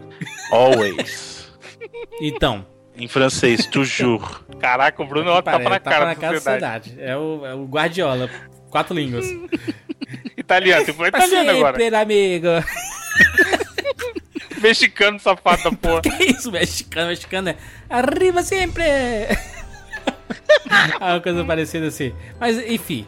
Eu esperava, por exemplo, no Saturno que a gente veria alguns clássicos da SEGA que foram clássicos no Mega Drive e a gente acabou não vendo porque a vida do Saturno foi meio curta, né? Foi meio apressado o fim dele, sabe? Porque, olha, lançamos o videogame dois anos depois. Não, a gente já tem que pensar aqui no novo, porque esquece o Saturno. Deixa essa porra aí, já tem uns jogos aí, já tem um monte de Juju. Mas você sabe o que, que é isso, Jurandir? É que as pessoas esperam da SEGA um comportamento igual que foi da Nintendo. E, inclusive, me perguntaram esses dias. É bem diferente o approach da SEGA com a, com a Nintendo. Inclusive, o, o Sonic é um caso muito atípico do, do que é a SEGA. Porque se você parar pra pensar, você teve várias franquias da SEGA nascendo nos 16 bits, no, não, não necessariamente no Mega Drive, mas nos 16 bits, como o caso do Golden Axe, por exemplo, que no Sega Saturn não foi aproveitado. Teve um jogo de luta, mas não foi aproveitado o formato do, do hack and slash. Golden Axe, tá? cara? Que isso, cara?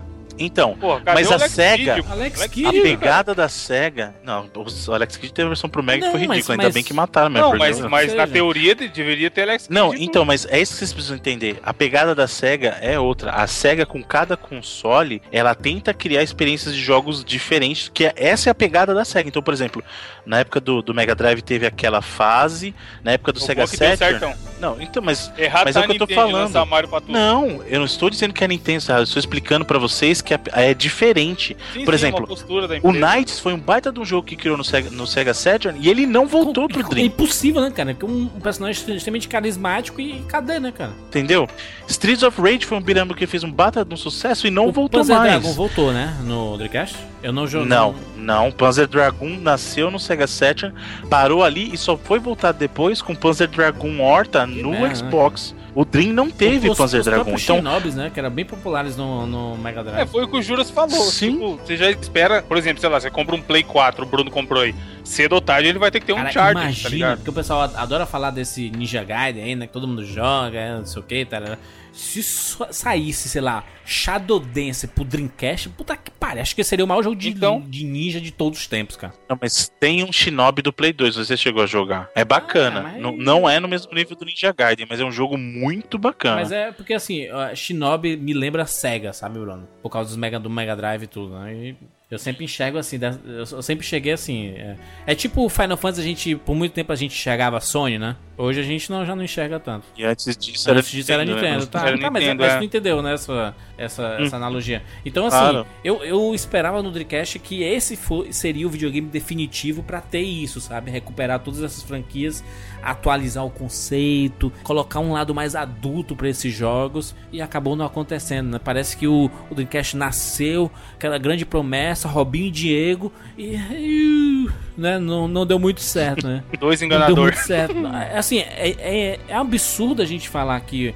É, A gente não pode dizer que o Dreamcast foi um fracasso, porque é um videogame que tem tanta coisa boa e, e tem. E é tão bacana jogar. Até hoje é bacana você ver. Você pesquisa no YouTube, você vê vídeo do Dreamcast.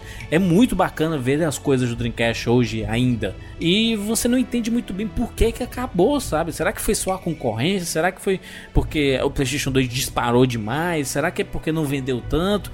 E a gente fica com aquela dúvida na cabeça, muito diferente do Nintendo 64, né? Que tinha uma, uma biblioteca tão pequena, tinham ótimos jogos, ótimos jogos, mas que a gente contava nos dedos das mãos, sabe? Assim, os ótimos jogos do 64. Então, então assim, o, o Dreamcast ele, ele meio que é uma despedida da SEGA e meio melancólica, né, cara? Porque, putz, a gente, eu, eu, nunca esperava que um dia iria chegar esse dia que não iria mais exis- existir SEGA no mercado de consoles. Como a gente há um tempo não enxergava a Nintendo e hoje a gente já consegue enxergar um mercado de videogame sem a, a Nintendo, sabe?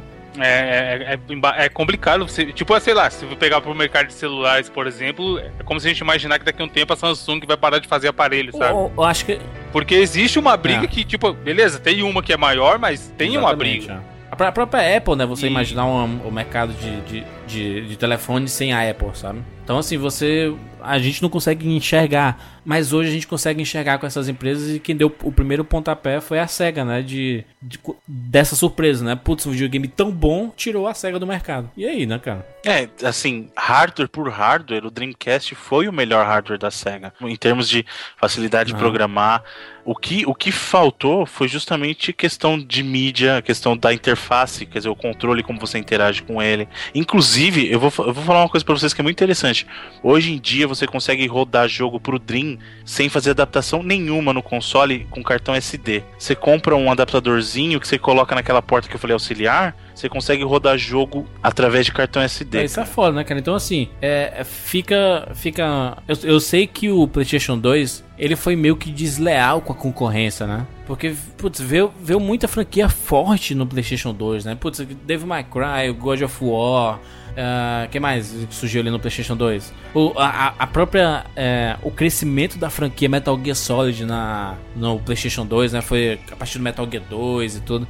Tinha Então, as franquias monstro, Final Pois é. Fantasy. Teve o próprio, um jogo que pouca gente lembra da Capcom também, Onimusha, que é fantástico. então assim, o, Onimusha é O. PlayStation 2 não é o videogame mais vendido da história à toa, né? tinha muito jogo foda, jogo espetacular. E e se- imagina se a gente tem uma parte desses jogos no Dreamcast, eu acho que a história seria um pouco diferente. Porque o Dreamcast tem muito jogo bom, mas parece que não tem aqueles carros-chefe, sabe? Como é God of War, que é vendedor de videogame, sabe? Como é como a Nintendo conseguia por muito tempo, com suas 4, 5 franquias, vender videogames. A, a SEGA meio que se prendia no Sonic e mais uns, uns dois jogos grandes assim pra vender videogame, sabe? Então, lembrando que essa questão de prender no Sonic, na verdade, ela só voltou para justamente para tentar ressurgir.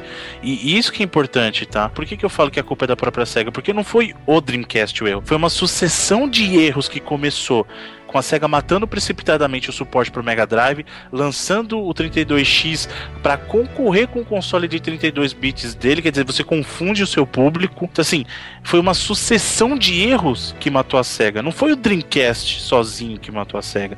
Infelizmente, o Dreamcast foi um console que ele acabou, assim, ele foi o último, mas muito mais por efeito de todos os erros em cascata que caíram sobre ele do que por culpa Aham. dele mesmo, porque jogos bons ele teve e teve jogos excelentes.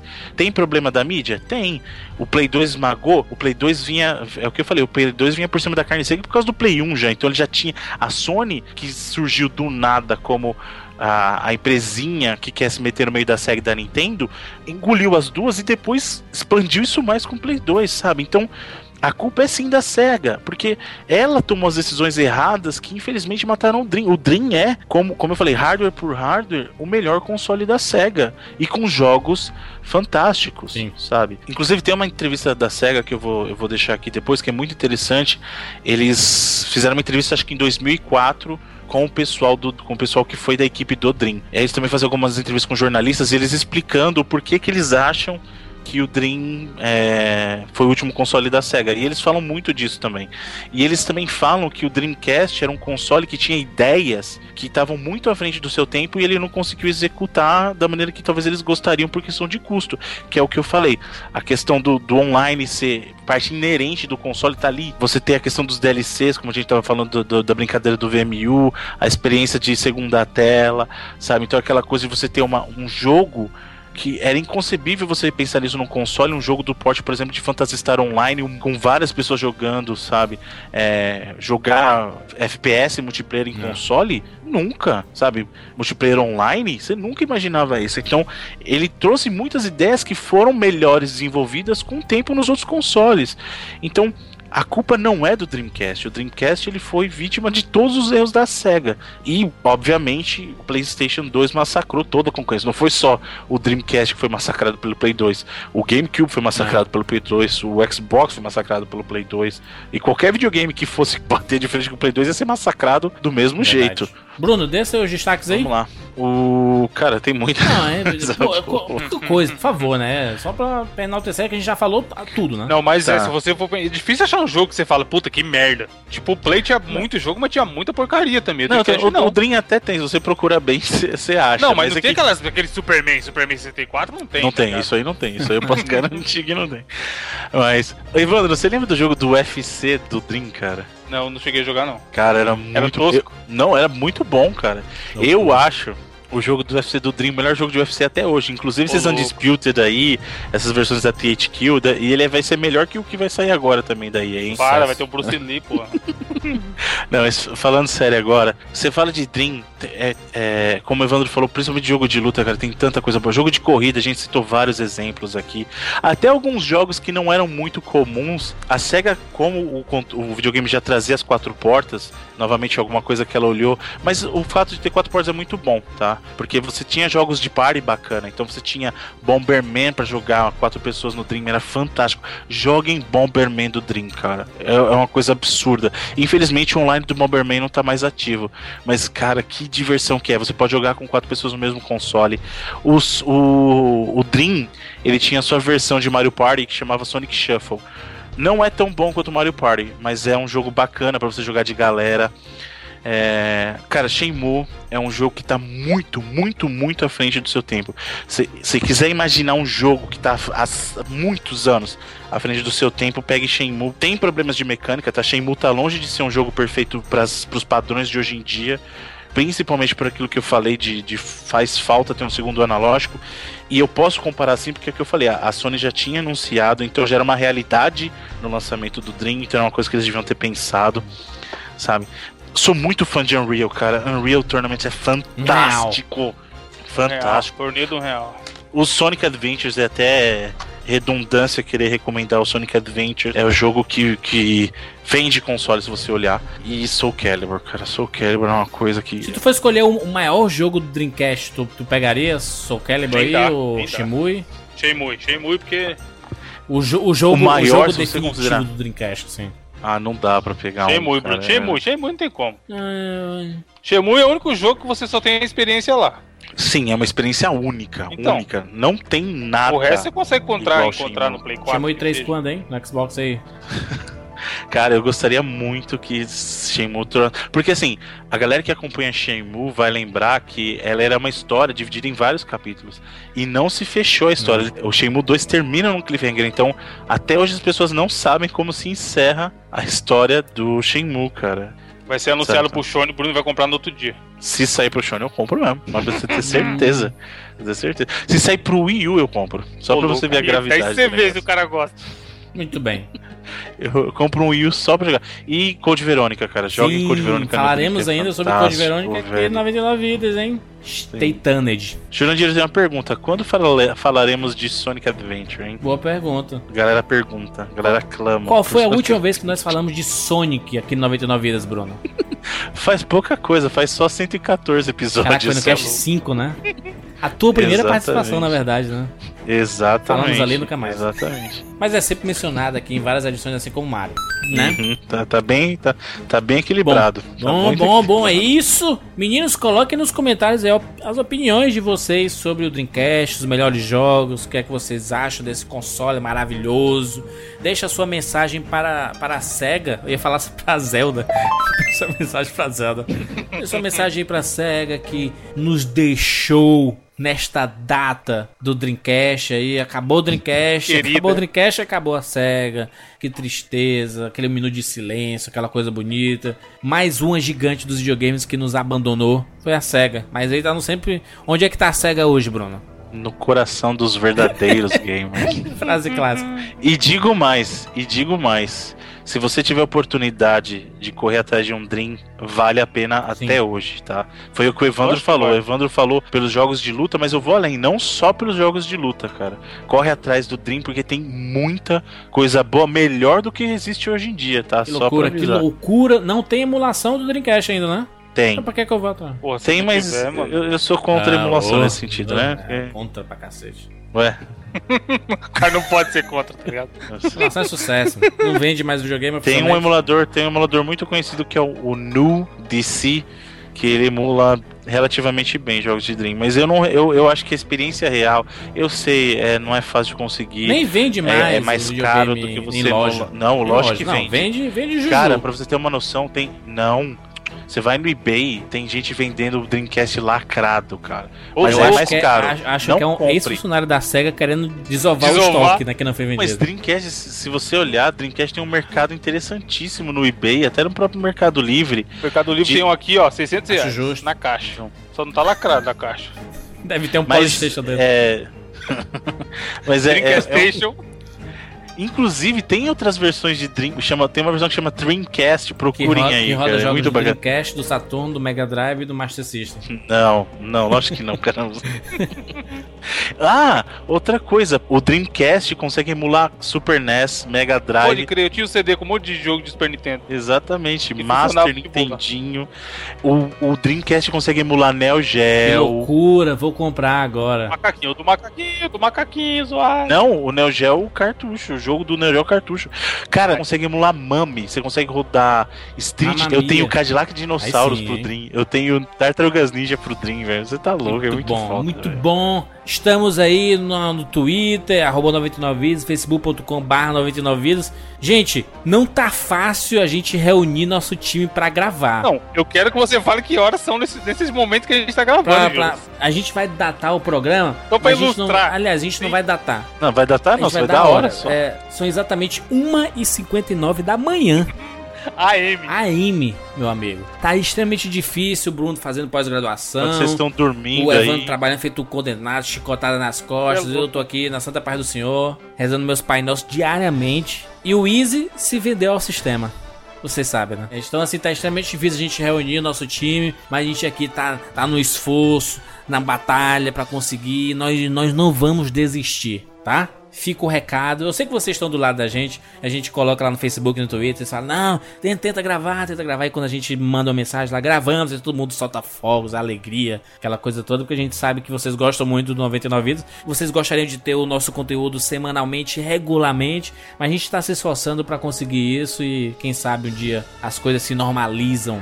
Normalizem. Não, deve, deve normalizar logo. Tá com feriado pra cacete É, também esses aí. feriados, é a tudo. Copa, é a Copa. O, o ano, o ano Não só- bastasse, o não ano, bastasse. Não, eu vou falar uma frase. Imagina na Copa. É. Se outra vez atrasando agora, o- a gente sabe que o ano Copa. só começa em agosto, então assim, a gente tá naquele ritmo, ritmo da, do toque de bola. To- Ritmo de festa. a gente, a gente o tá só na posse de bola que nem o Guardiola, entendeu? Assim, não, não funciona, mas Gol que é gol bom a não gente não faz. faz, mas tocar bola a gente tá tocando pra caramba. Então assim, é isso aí, tá? Deixa seu comentário e deixa aqui nosso minuto de silêncio pra cega jaz em paz, dorme em paz e amém.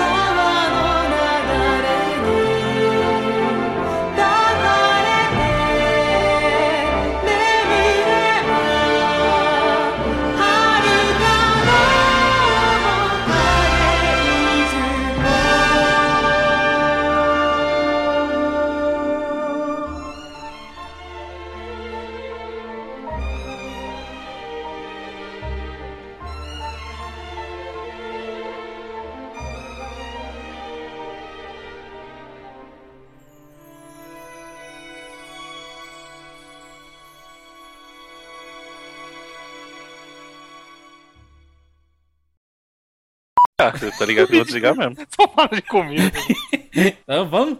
Comidinhas? Aqui, ó, o mouse tá sobre o botão vermelho. Só, só avisando.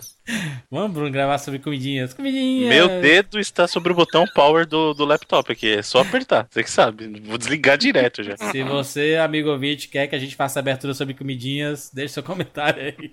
Bruno Se você, ami- amigo ouvinte gordo, quer que a gente faça abertura sobre comidinhas, Comidinhas. Todo programa agora, a partir de hoje.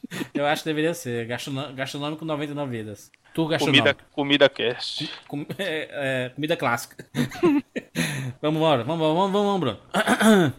Entendi. Ô, Evandro, Evandro, tá, tá saindo barulho. Tô, tô né? ouvindo, tô ouvindo, tô ouvindo. Tá saindo o Não. quê? Tá saindo Tá saindo barulho. barulho. Caralho, gente. Ah, vai, vou pôr Pô, no isso é mute um, quando eu vou ter que falar. a bateria, macho, tá batendo aí. Eu vou pôr no mute quando eu vou ter que falar. Você não vai, vai aqui. Easy Nobre 2011. Vai, vai. Entendi, entendi. Vamos aqui pra nota pro Dreamcast. Não tem nota. nota? Toda vez, É. mano. É destaque. Você dá os jogos São- de destaque. Dias depois.